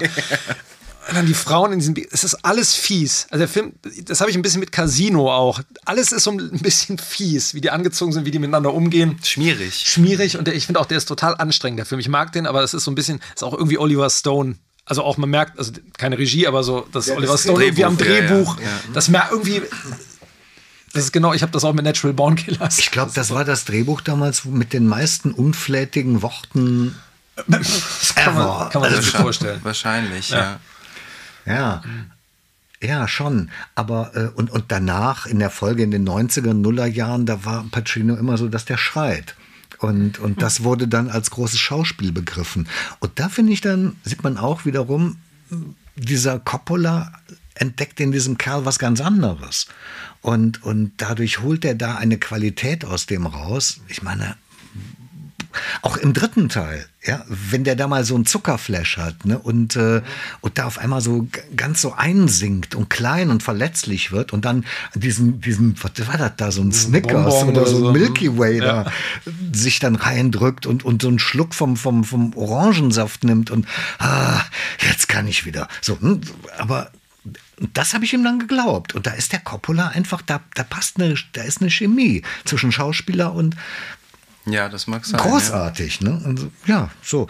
Obwohl, Brian De Palma, da müsst, das wäre nochmal eine eigene, ein eigener Beitrag, so. Da müsste man nochmal. Ja, auf ich meine, äh, Scarface und Carlitos Way hat er mit Pacino, glaube ich, gemacht. Mhm. Und ich finde Carlitos Way ist total unterschätzt. Ja, ich denke auch. Den, der, aber der läuft halt auch nirgendwo. Sehr schade. Stimmt. Aber jetzt haben wir genug über äh, ja. Pacino äh, schwadroniert. Genau, wir haben ja eben mal so ein bisschen ähm, hier. Ähm wer ist denn, aber wer ist denn trotzdem nochmal, äh, um da einzuhaken, wer ist denn euer Lieblingscharakter, ganz kurz? Genau, das, das greift auf das, was ich jetzt gerade noch ähm, nämlich sagen wollte. Ich finde die Figur Tom Hagen hat bei mir einen totalen Wandel gemacht. Ich weiß noch, als ich das erste Mal gesehen habe, der ist ja der ist ja mal sehr zurückgenommen. Es wird immer so gesagt, wir halten den so ein bisschen aus den Familiengeschäften raus. Und ich habe den, als ich das das erste Mal mal so gesehen habe, dachte ich so, der ist ja irgendwie so ein Sympath, der kommt so sympathisch rüber, der ist im Gegensatz zu den anderen kein Hitzkopf. Aber wenn man die Filme öfter guckt und dann gerade den zweiten Teil und so, macht der einen totalen Wandel durch. Der ist nie so, so aufbrausend oder so, aber allein die Szene im zweiten Teil, wie er dem einen rät, ähm, der die Familien da verraten hat, äh, Suizid zu begehen. Das ist so krass. Das ist einfach total heftig. Ne, es ist im zweiten, wo der, wo der yeah. gibt es diesen Verräter, der dann die Familie doch nicht vor Gericht verrät und der ihm nahe liegt, Suizid zu begehen. Aber so ganz kühl. Ja, halt, so, ne? ne? Das ist so, das wäre jetzt mal angebracht, sozusagen, ja. ne? Und auch ja. wie er so die, also man sagt zwar mal, er wird so rausgehalten, aber eigentlich ist er, genau, ist er eigentlich genauso ein Schlimmer wie alle anderen. Er geht zwar nicht, er prügelt nicht und mordet nicht, aber eigentlich ist er genau. Und das finde ich, ich finde diese Figur wahnsinnig interessant diese, wie auch so, diese Szene mit Mo Green. I talk to Basini, ne? Da würde ich dir gleich übrigens gerne eine Frage stellen. Ja. Ähm, wie er da sitzt und auch den Fredo dann auch so mit abwatscht. Ne? Also, das ist, ich finde, ich find, der ist eine der interessantesten Figuren, weil der halt aus diesem Korsett der Mafia so ausbricht als vermeintlich Außenstehender, aber eigentlich genauso mit drin hängt, genauso schlimm ist als Adoptivsohn. Ich finde schade, dass man eigentlich nicht mehr über ihn weiß es gibt dahinter, es gibt ja auch irgendwie einen Nachfolger noch, The, Good, The Godfather Returns, gibt es auch noch so ein Buch, nochmal das irgendwie Hintergrundgeschichten und so, aber ich hätte gerne irgendwie mehr gewusst über ihn. Und es ist auch schade, dass er im dritten Teil aufgrund von budgetären Streitigkeiten nicht mehr dabei war. Das ist echt eine Figur, die ich vermisst habe. Aber also genau, aber das ist eine meiner ich, Lieblingsfiguren. Eine meiner Lieblingsfiguren, würde ich sagen. War früher auch witzigerweise immer einer von meinen Lieblingsfiguren, aber das hat sich auch gewandelt und ich fand auch immer, zudem hatte ich so, ähm, mit dem habe ich am ehesten mitgefühlt, auch der tat mir leid. Also vor allem, als Michael ihn dann da äh, als äh, Consiglieri rausschmeißt, der tat mir leid. Ja, das ist so komisch, das, so ging es mir halt auch. Ich dachte so, der Arme, weil der ist so, ich dachte früher mal, der, der ist so ein bisschen der, wie der Zuschauer. Ja, auch die gute Seele so, ne? so ein bisschen. So die so gute Seele, aber ist der ja nicht. Nee. Also ist er eben nicht. Nee. Ne? Und genau, aber er tut einem leid und man denkt so, der ist so der Normale. Ja, auch, auch die, die Szene mit dem Pferdekoffer, das ist ja auch, ist ja auch für ja. verantwortlich. Ne? Mit, mit dem Aktenkoffer geht er dann mal schnell nach Hollywood. Ja, oder mit so einem Filmpro äh, nicht Filmproduzenten, so einem Senator im zweiten Teil, wo die ihm die, Prosti die tote Prostituierte unterjubeln. Ich glaube, das ist irgendwie da. Wo er da auch, ich meine, steht er da sagt so, so, ja, niemand wird jemals mehr irgendwie was von ihr wissen, dass es, oder dass es sie jemals gab. Das ist so hart. Also der ist einfach. Also, ja, eine ja. der interessant, also zumindest eine der interessantesten Figuren. Er ist der Schachspieler, ne? Ja, ja. Genau. Wer ist deiner? Tom Hagen. Auch Tom Hagen? Ja, tatsächlich, ja. ja. Also du hast alles gesagt. Ich finde am Ende des ersten Teils ganz wunderbar, diese, wenn die Tür sich schließt und du siehst noch, wie Tom Hagen den Ring von Michael Corleone küsst, um seiner Loyalität Ausdruck zu verleihen. Was für, was für ein Bild das ist. Und das bleibt kleben. Und, äh, und ja, ich finde auch, ähm, dass, der, dass der Robert Duval eine, eine kongeniale Besetzung ist für jemand, der, der sich hochgearbeitet hat Robert Duval wirkt immer wie jemand, der sich hochgearbeitet hat. und, und, äh, ich weiß nicht, ob das so ein Kompliment ist. Und jetzt. ja, irgendwie ja. Ja, Komisch. Robert Duval ist nicht derjenige, der, der im Scheinwerferlicht steht. Der ist derjenige, der die Telefonate führt, dass die Party gut läuft und so weiter. Und dann wird er auch dafür belohnt. Aber er steht nicht vorne am Mikrofon im Scheinwerferlicht. Guten Abend, mhm. liebe Gäste. Ja. Und äh, das, äh, glaube ich, ist aber, und das musst du aber glaubwürdig verkörpern können deswegen gehe ich mit allem d'accord, was du gesagt hast. Also finde ich eine extrem gute Beschreibung. Auf jeden Fall der sympathischste, zugänglichste Charakter. Ja, man, so man hat den Zugang, aber irgendwie, ne, wie gesagt, der hat, da, da steckt halt so viel, so viele Ebenen sind da unter, unten drunter halt, unter diesem, dieser Anwaltsvisage dann irgendwie. Ich meine, der ist natürlich nicht, die, wie du schon gesagt hast, er geht nicht nach vorne, ist jetzt, jetzt keine glamouröse Figur, keine, die so optisch oder vom auffällig ist. So, aber, aber er wird ja auch mal entführt. Und, ähm, und das ist, glaube ich, auch etwas, was äh, ihn uns sofort nahe bringt, weil er ist jemand, der Angst haben darf, Angst haben muss. Und ähm, wird von dem Solozzo entführt. Ja. Ne, das, es war ja nicht klar, dass der da lebend rauskommt. Und hey, also. Und dann ist ja noch der, dieser dicke Mafioso da, dieser Clemenza. Clemenza, ne? Der Mann fürs Grobe eigentlich, der ähm, Leave the gun, take the cannoli. Genau, die Kanone. Aber auch improvisiert. Auch ne? improvisiert. Äh, ich liebe ja immer so Szenen, der macht ja auch dann so, ein, so eine, so eine, ja, nicht Bolognese, aber ja, so, eine, genau. so, eine, so, eine, so eine, Soße ja. mit Fleischklöpsen und Würstchen. Oh, sowas liebe ich immer. Aber auch ne? da, ne? Wenn du, da, da ist halt Goodfellas. Noch besser. Ist, also die Szene, wo er zwischendurch Kokain verkauft, die Fleischklöpschen umrühren muss und seinen Bruder vom Krankenhaus abholt und dann immer alle paar Sekunden nach dem Helikopter guckt, der irgendwo fliegt. Das ist einfach, ich, das ist so groß, oder im Gefängnis, wo die diese Zwiebeln. Mit, mit, dem, mit, dem, mit, der, mit der Rasierklinge. Genau. Nee, die Knoblauch, Knoblauch und, äh, genau, es sind aber zu viele Zwiebeln in der Soße. Irgendwie sowas. Und man kriegt jedes Mal Hunger. Ja, weißt, ja, ja total, total. Ist, ja. Aber Uwe, ich glaube, du musst wirklich noch mal Goodfellas gucken. Wenn du dir das, du hast denn das jetzt mal vor 30 Jahren, also. Mm, ja, ähm, was soll ich sagen? Das ist, ähm, es stimmt, richtig. Ich habe auch Carlitos Way nur einmal gesehen, damals, Anfang der 90er. Und äh, wenn ich das jetzt alles nachhole, was ich schon mal gesehen habe, komme ich äh, in ein gewisses mechanisches Ordnungsproblem. Ähm, die Zeit reicht nicht. Aber äh, ja, es ist richtig. Ähm, den sollte ich tatsächlich mal in Deutsch nachholen. Ich bin da schon ein bisschen denkfaul. Also ich habe gerne Synchronfassungen und äh, ich gehe aber auch davon aus und in, in, aller Regel wird man ja auch bestätigt dann, dass die, äh, dass die sich hier in Deutschland bei den großen Filmen schon echt Mühe gegeben haben. Also das Was die Syn Synchronisation? Mit der Synchronisation. Ja, also wer Lawrence von Arabien guckt, im Deutschen und im Original, wird in der, in der Tonlage als auch in der Stimm, ja, im, wie soll man sagen, in der Stimmtemperatur keinen Unterschied sehen zwischen dem Original und dem, was dann in der deutschen Fassung zu hören ist. Also das ist kongenial übertragen worden.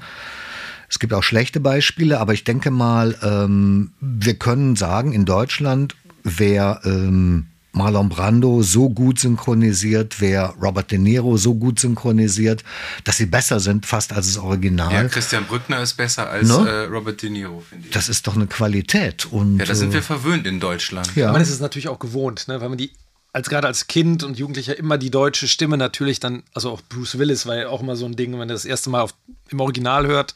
Ja, und Manfred Lehmann sonst, ja. der halt so, äh, so, das ist schon was anderes.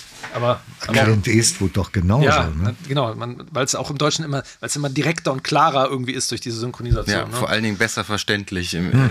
Ja, das stimmt. Aber lass uns einmal ganz kurz über die, ich habe jetzt die 4, k fassung auch gesehen mhm. und äh, nochmal, äh, da nochmal kurz den Bogen zurückspannen zum Thema zeitlos. Das macht den, der Film ist zeitlos, keine Frage.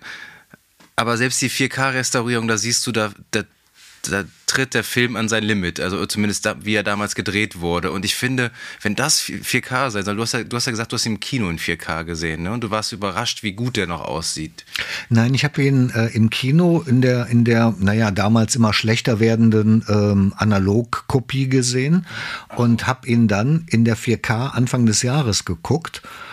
ja, das meine ich ja jetzt. Äh fand das Schon, also ich habe, äh, da gibt es auch eine schlechte Erinnerung vielleicht. Da, nee, da, es gibt ja die, bei, auf der Bonus-DVD ähm, diese oder Blu-ray, wo man sehen kann, so war das äh, anfangs, so war es Mitte der 70er Jahre, so wurde es später und so ist es heute.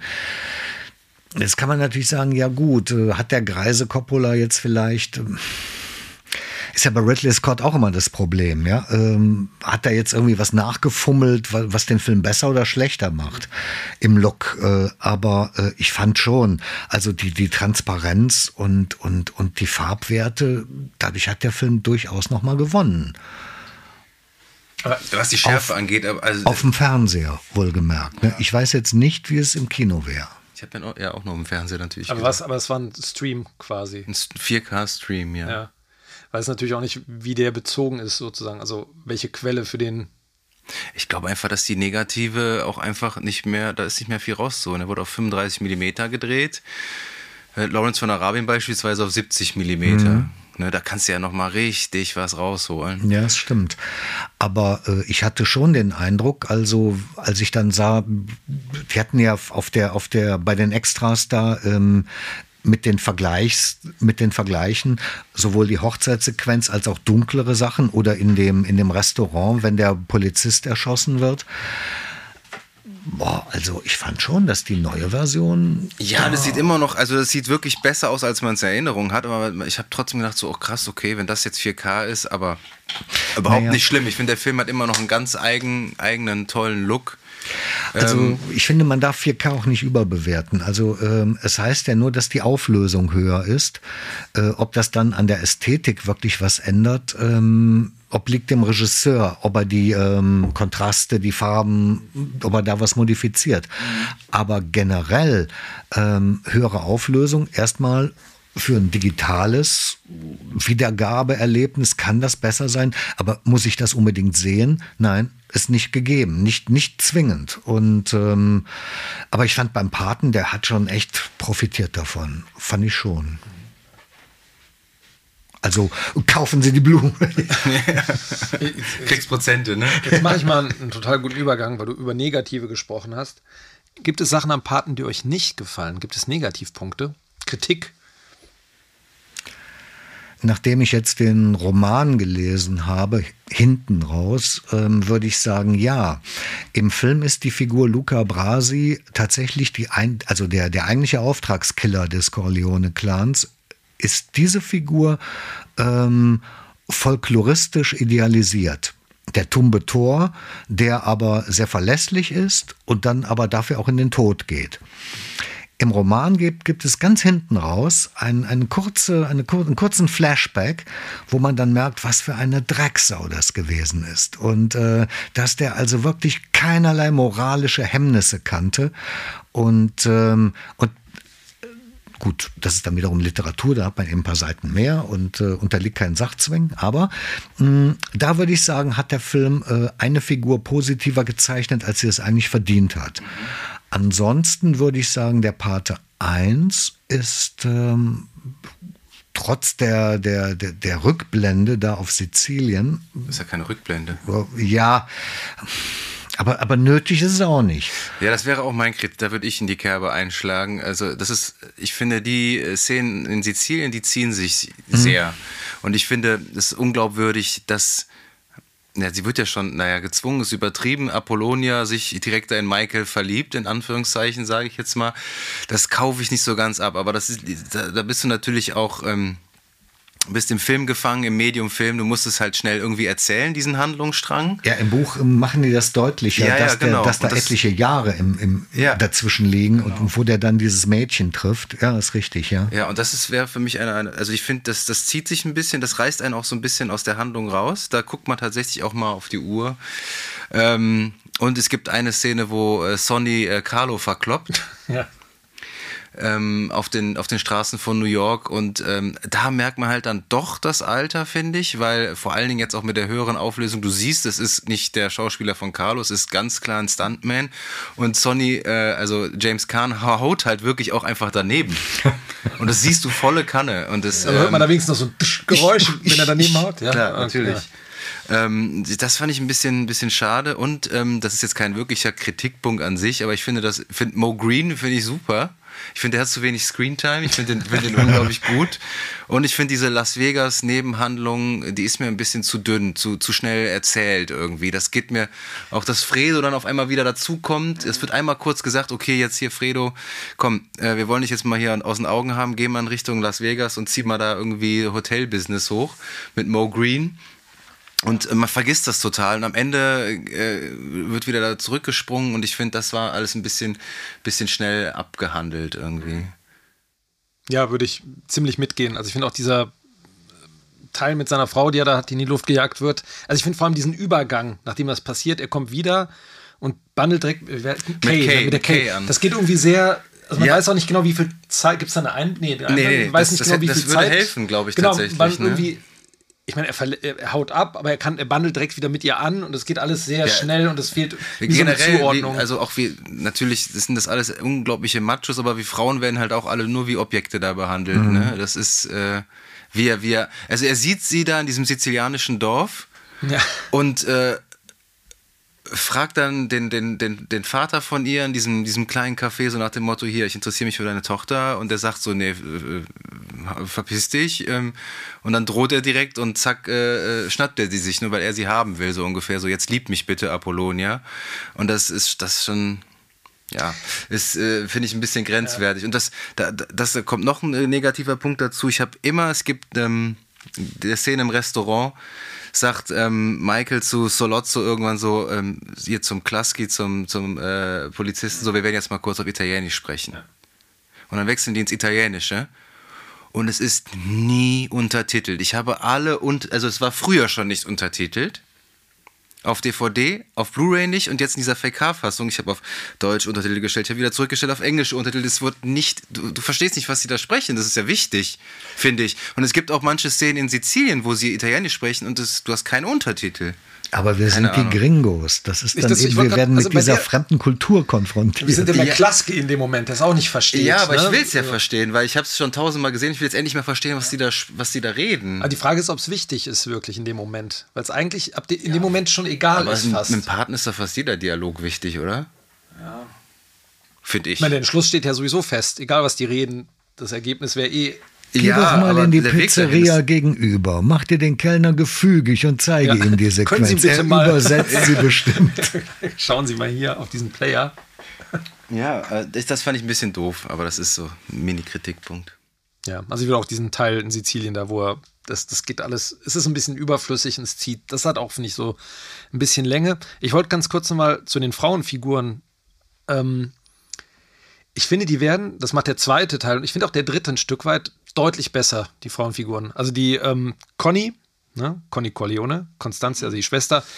Constanze? Consta Constantia. Constantia. Constantia. Wird total spannend im zweiten Teil. Ja. Das ist ja wie so eine schwarze Witwe. Ne? Sie, sie, ja. fängt, sie fängt dann ja an, so die Fäden äh, zu ziehen, zu spannen. Und ich finde auch seine Frau hier, ne? die, die Kay, wird auch viel interessanter. Also es macht ab, ab dem zweiten Teil und auch ein bisschen im dritten äh, wird es deutlich, deutlich besser alles. Ich habe den zweiten, den dritten halt schon lange nicht mehr gesehen. Also dann in zwei Jahren treffen wir uns wieder, dann besprechen wir den zweiten und dann bin ich gut vorbereitet. Also sie kriegen viel mehr Screentime und es ist einfach, die werden einfach spannend, muss man sagen. Und ich finde, ah genau, ich finde auch der Teil mit äh, Las Vegas und Mo Green, ich finde auch Mo Green, der hat ja, ich meine, der hat doch im Buch auch irgendwie so eine, der war doch auch mal irgendwie so ein, so ein Assassin, also so ein, so ein Auftragskiller. Also Mo Green ist eigentlich die, ne? ähm, haben sie abgewandelt, ist eigentlich Bugsy Siegel. Ja. Ne, so der, der Erfinder von Las Vegas. Aber ähm, ja, bitte. Aber der war doch auch irgendwie, ist der nicht im Buch, hat er nicht auch einen Hintergrund als so ein. Nee, wenig. Der kommt ja? auch und, und poltert rum und wird weggeräumt. Okay. Das war also schon sehr lapidar dann. Ich frage mich bis heute, ich frage mich bis heute, wie sie die äh, Todesszene, wie sie das gemacht haben, mit wieder durch, die, durch sein ähm, aus dem Auge da äh, äh, Brillenglas da erschossen wird. Finde ich ist auch unheimlich gut gealtert. Das, also das also auch mit äh, mit Solozzo, wie er den Kopfschuss kriegt und das ist bei McCluskey siehst du es vorher schon so ein bisschen. Da hat er irgendwie wie so eine so ein Aufkleberding ja. irgendwie drauf. Das ist irgendwie von der Reihenfolge. Das müssen wir eigentlich in 4K wahrscheinlich sogar sehen, dass er, das ist mir nicht wenn er angeschossen wird und dann irgendwie so macht, dann hat er schon hier so ein bisschen rot. irgendwie. Also man sieht schon, da geht gleich, geht gleich was los. Ja, da geht gleich irgendwie. was los. Ja. da passiert gleich Aber was. Aber apropos Mo Green, ne? Da wolltest du wahrscheinlich. Genau. Es I gibt, talk to Basini, ne? Es gibt, ähm, äh, hast du den im O-Ton irgendwann nochmal gesehen? Okay, es gibt nämlich eine in dieser Las Vegas-Szene einen ganz komischen Moment, wo Mo Green referiert. Vielleicht kann der Lukas den mal, magst du das mal bei YouTube suchen gerade? Ach so. Ähm, ja, kann ich machen. Und er, er hält so einen Monolog und dann sagt er einfach mal so: I talk to Basino und die Stimme ändert sich komplett. Es klingt auf einmal, als würde er wie James Earl Jones als Darth Vader. Und ich dachte vielleicht, ob du weißt, warum das so ist, ob es da irgendwie ein, ob die es nochmal neu aufnehmen mussten, ob, weil es klingt nach einem komplett anderen, nach einer anderen Person. Klingt wie nachsynchronisiert. Das ist ganz merkwürdig. Und wer es einmal gehört hat, man, es geht nicht mehr weg. Nee. Kann man gucken. nee, da bin ich tatsächlich überfragt. Ähm I talked to Basini, James Earl Jones wird mir vorgeschlagen. ich muss jetzt schon lachen wieder, wenn ich es nur sehe. What do you think is going on here? You think you can come to my hotel and take over? I talked to Basini. das ist so total strange. Das ist aber ne? in der Tat komisch, oder? Ja, ja, total. Und ich hab's, das Lustige ist, man findet, ich habe den irgendwann nämlich dann nochmal auf Englisch geguckt und habe das gesehen, dachte ich, man findet bestimmt im Internet was darüber. Und natürlich, es gibt tausendmal YouTube-Videos, Diskussionen, warum das so ist. Aber hätte sein können, dass du irgendwie schon mal gehört hast, okay, der hat den Namen, der hat Basini falsch ausgesprochen, deswegen muss das nochmal, oder sehr, sehr, es ist sehr seltsam. Komisch, Vor allem bei ja. so einem Film, wo so alles, alles so perfekt, perfekt und ist, Detail ja. abgestimmt und dann. Ja. Perfekt, perfekt abgeschmeckt. Perfekt abgeschmeckt, genau. Ja. Aber das finde ich jetzt, also gut. Aber da würde ich jetzt nicht sagen, dass, es, dass das etwas ist, wo ich, ähm, ich würde gerne mal die Ursache wissen, aber genau. ähm, ob das gewollt ist. Aber ansonsten, wenn wir jetzt zurückgucken, haben wir ähm, als Hauptkritikpunkt ähm, die Minderbewertung der Frauenfiguren im ersten Teil. Ähm, und das ist natürlich einen, ein Blickwinkel, der sich in den letzten 15, 18 Monaten in der Filmbetrachtung so ein bisschen eingenistet hat. Wenn ich jetzt aber gucke, ich muss ja schauen, wann der Film gedreht wurde, welche gesellschaftlichen Rahmenbedingungen haben wir da.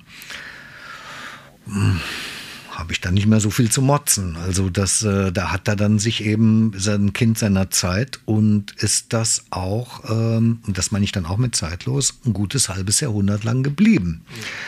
Und jetzt haben wir eben MeToo und äh, auf einmal sind Frauen überall die Drahtzieher und die eigentlichen Hauptfiguren und wir müssen deren Befindlichkeit wahrnehmen. Daran muss ich mich jetzt erstmal gewöhnen, nach einem halben Jahrhundert äh, Filme gucken, wo das nicht so war oder wo wir eine andere Form von Gewichtung hatten. Ähm, es wäre interessant, der Pate jetzt zu drehen und unter dem Blickwinkel von Kay. Aber so, ja. will man das wirklich haben? Nee, das glaube ich nicht, aber vielleicht so, so eine Mitte. Also wie, wie heißt der? Ap Ap Apolli, Apollonia? Apollonia. Also man, so ein bisschen mehr Profil. Warum? Also klar, die ist hübsch und so, aber warum gerade sie? Also so ein bisschen Charakterzeichnung, ein bisschen, warum interessiert er sich für sie? Hätte man machen können. Der also, Film ist drei Stunden lang, ne? Also das wäre dann, ich glaube, du hättest, hättest es noch mehr in die Länge gezogen in Sizilien, dann ja. wäre es wahrscheinlich schwierig geworden. Aber das ist halt echt so, die ist, die ist halt so ein Plot-Element. Aber trotzdem ist die ja wirklich auch die einzige. Äh, blickt. Eigentlich hm? so, die ist hinterblickt auch eigentlich. Die ist oder? hinterblickt und die einzige vernünftige Figur im, im, im, im Paten. Weil sie äh, hat ja keinen Dreck am Stecken. Und, ja. ähm, und sie möchte ja ähm, Michael da irgendwie, was heißt rausholen, aber sie möchte halt nicht, dass er dass er da irgendwie in die Rolle des, des Paten da reinwächst. Und deswegen finde ich auch das Schlussbild ist eins der stärksten Schlussbilder, äh, die das Kino hervorgebracht hat. Allein durch die Bildsprache, wie vor ihr quasi die Tür verschlossen wird, ja, finde ich. Sie bleibt außen vor. Sie bleibt, bleibt immer außen vor. Mhm. Und das gibt's, ähm, das ist auch kameratechnisch sehr gut gelöst. Am Anfang sind nämlich äh, Michael und Kay immer zusammen im Bild noch. Und ich glaube, irgendwann frühstücken die zusammen im Hotel. Und die sind so geframed, dass Michael nie im, im Bild mit Kay ist. Das, das fängt so ganz subtil an. Und als er vom Tod, äh, nee, vom, äh, vom Attentat von äh, Vito, also von seinem Vater erfährt, äh, bleibt sie auch außerhalb des, ähm, hier der, der äh, Telefonzelle. Also da wird sie schon außen vor gelassen. Das ist so, so ganz viele subtile kleine Hinweise, wie, wie Kay immer weiter aus Michaels Leben irgendwie rausgerissen wird. Wer jetzt noch an der Seriosität dieses Podcasts zweifelt.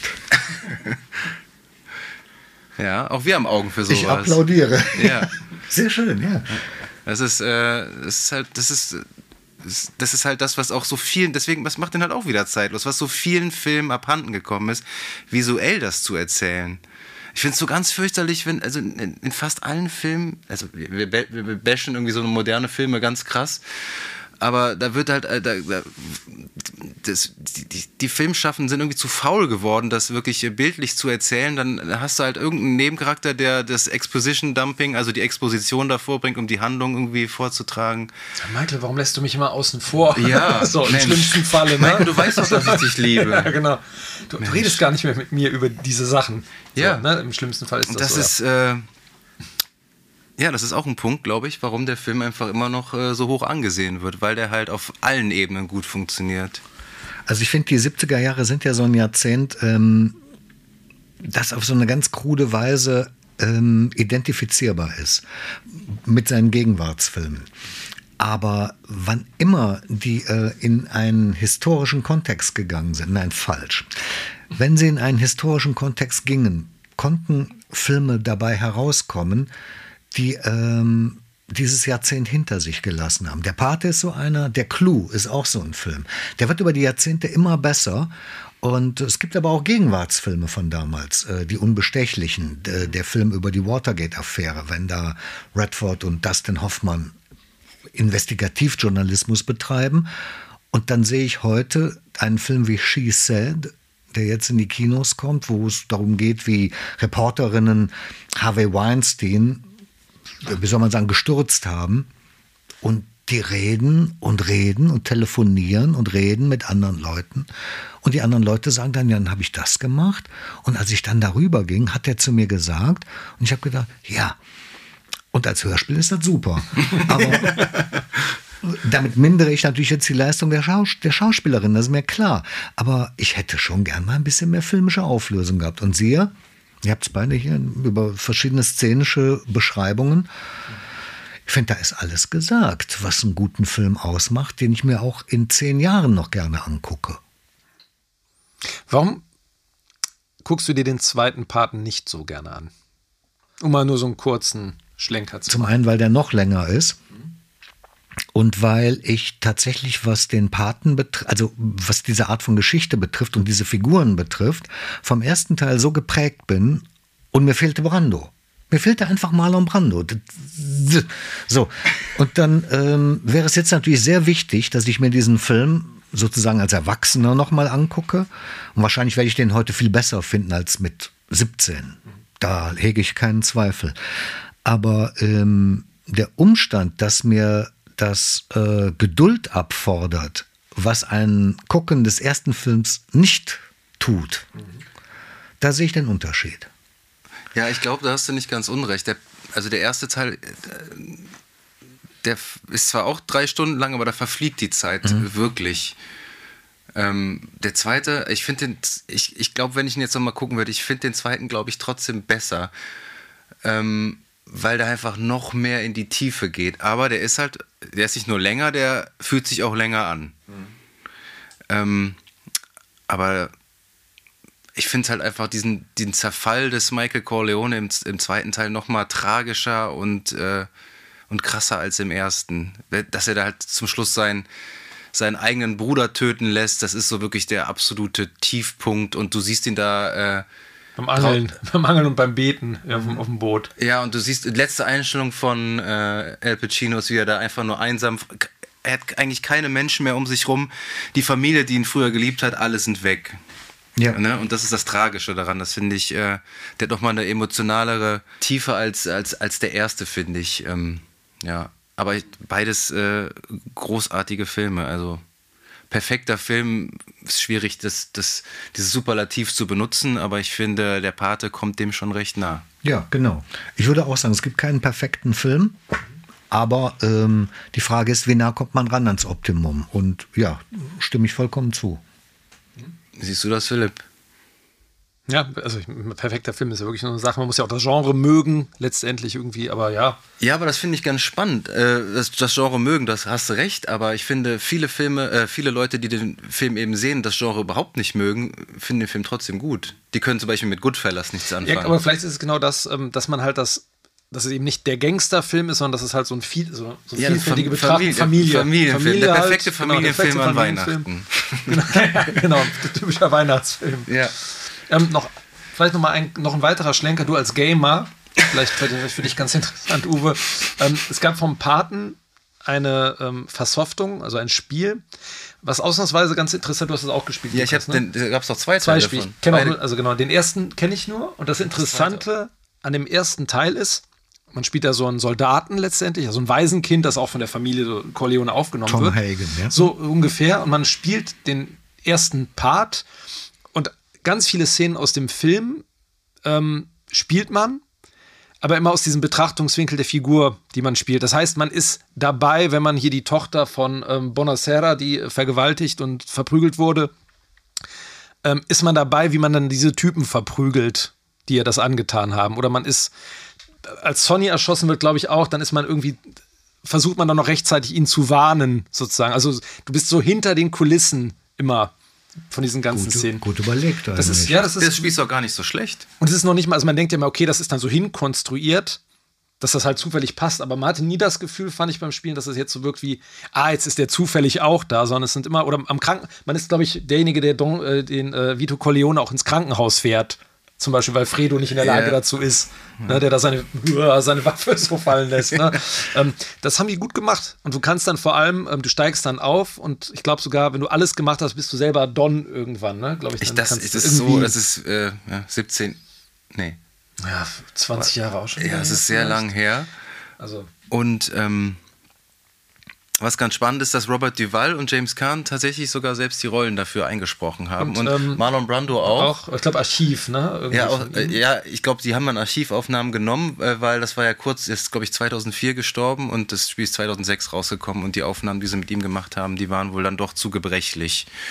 Ja. Und äh, El Pacino hat gesagt, nee, mache ich nicht mit. Hat wahrscheinlich das Geld nicht gestimmt. Der hat dann für eine Videospieladaption von Scarface seine Stimme geliehen. Nee, ich, der hat, genau, das wollte ich nämlich sagen, der hat, das Gesicht hat er erlaubt, aber er wurde nee, dann nee, irgendwie nee, nachsynchronisiert. Nee, bei Scarface meine ich. Bei, ja. Und aber, aber wurde das nachsynchronisiert von, ich habe mal ganz bizarr gelesen, irgendeinem, der ihn während der Dreharbeiten von Scarface ähm, gefahren hat. Also sein Fahrer irgendwie. So ganz, also ich gucke gerade mal, so ganz absurde äh, Besetzung irgendwie. Aber eine der wenigen guten Spieleverfilmungen. Filmverspielung. Film Eine der wenigen guten Filmverspielungen, ne? Ja. Filmversoftungen. Ja, das stimmt. Heute wahrscheinlich nicht mehr anguckbar.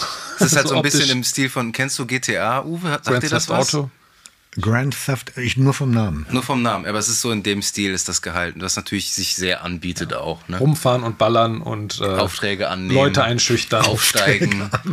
da gab es irgendwie so einen Einschüchterungsmeter, wo Leute über so, so Dach... Äh, so Dächer drücken konnte und wenn die genug Angst haben, dann haben sie irgendwie hast du Geld bekommen. irgendwie sowas. Aber sehr schön. Ja, was gibt es denn jetzt noch abschließend zu sagen? Haben wir den Film vollumfänglich so ich glaube, da kann man. Äh, ich also finde, wir haben noch zu wenig über die Musik gesprochen. Also Ach, finde, das ist unsere Achillesferse. Das ist wirklich, aber. Das, wir vergessen, wir haben kurz über die Musik, aber wir vergessen die Musik ständig. Immer, ja, Natürlich, ich meine. Also es, es, beginnt ja mit diesem, mit diesem Trompeten-Intro und dann geht das über in einen Walzer. Genau. Und äh, das ist eigentlich 1972 eine sehr altmodische Form von Musik. Klar. Aber ähm, auf einmal ist die wieder so nah an mir dran. Man sieht ja, wie involvierend das durch den ganzen Film sich zieht. Auch dieses, dieses Liebesthema, ja, was ja dann später von allen möglichen Orchestern gespielt wurde, ja, ja. Von, von James Last bis, weil es eben so eingängig ist. Aber das ist ja auch eine Qualität. Hey, wo gibt's denn heute noch eingängige Filmmusik, die ich sofort mitsingen mein, kann? Heutzutage, wirklich? Ja. Die mehr als drei ähm, Töne hat. Das ist, ist ein guter Punkt. Aber ich, du hast die Musik ja auch tatsächlich damals äh, noch kennengelernt, als sie nicht so ikonisch war. Ich, wir sind äh, das Zeitalter, die wir gucken den Paten und wir kannten schon fast die Musik, bevor wir den Film geguckt haben, weil die schon so im so popkulturell äh, in, ins Hirn gebrannt ist, dass man die auch einfach kennt. Das war die 1976, äh, pardon, 78 auch. Ja, ähm, aber das, also ähm, der, der Film fing an und ich, und ich wusste sofort, ach, das ist das. Ach nee, ach. Und äh, diese Aha-Erlebnisse haben natürlich was. Also ich meine, es wäre so, als wenn man heute im Jugendlichen das erste Mal den weißen Hai zeigt und dann, ach, da kommt das her.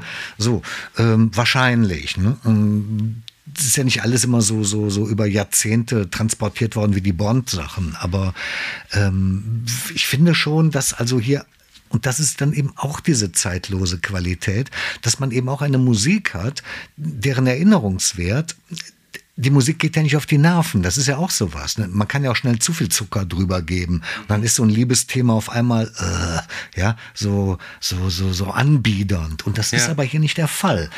Und das gilt für den ganzen Film. Nichts in diesem Film biedert sich an. Weder dem Zeitgeschmack damals noch dem Zeitgeschmack 50 Jahre später. Der steht für sich. Und ja, vielleicht ist das das gute Schlusswort. Äh, ein Film, der für sich steht. Und für immer stehen wird. Danke für deine Expertise. Es war mir ein Vergnügen, in so großartiger Runde dabei sein zu dürfen. Wir sehen uns spätestens, nee, nicht spätestens, aber zum Paten Teil 2 sehen wir uns auf jeden Fall wieder. Würde muss ich, ich den ja gucken. Ja, den, den und den dritten. Dann und Goodfellas. und Goodfellas, da haben wir einiges reden. Vielen Dank und sehr schön, dass du wieder da warst. Uwe. Dankeschön. Und ihr dürft jetzt sofort ins Internet gehen oder euer Handy schnappen und uns besuchen auf Instagram unter screen-shots-podcast oder einmal auf unsere Website schauen. Dort findet ihr auch wieder alle Folgen und ähm folgt uns auf Spotify oder Apple Podcast, drückt die Glocke, empfehlt uns euren Freunden und ähm, wir hoffen, ihr hattet auch Spaß, genauso viel Spaß wie wir mit der Folge und da bleibt uns eigentlich nur noch zu sagen, ihr werdet noch von uns hören.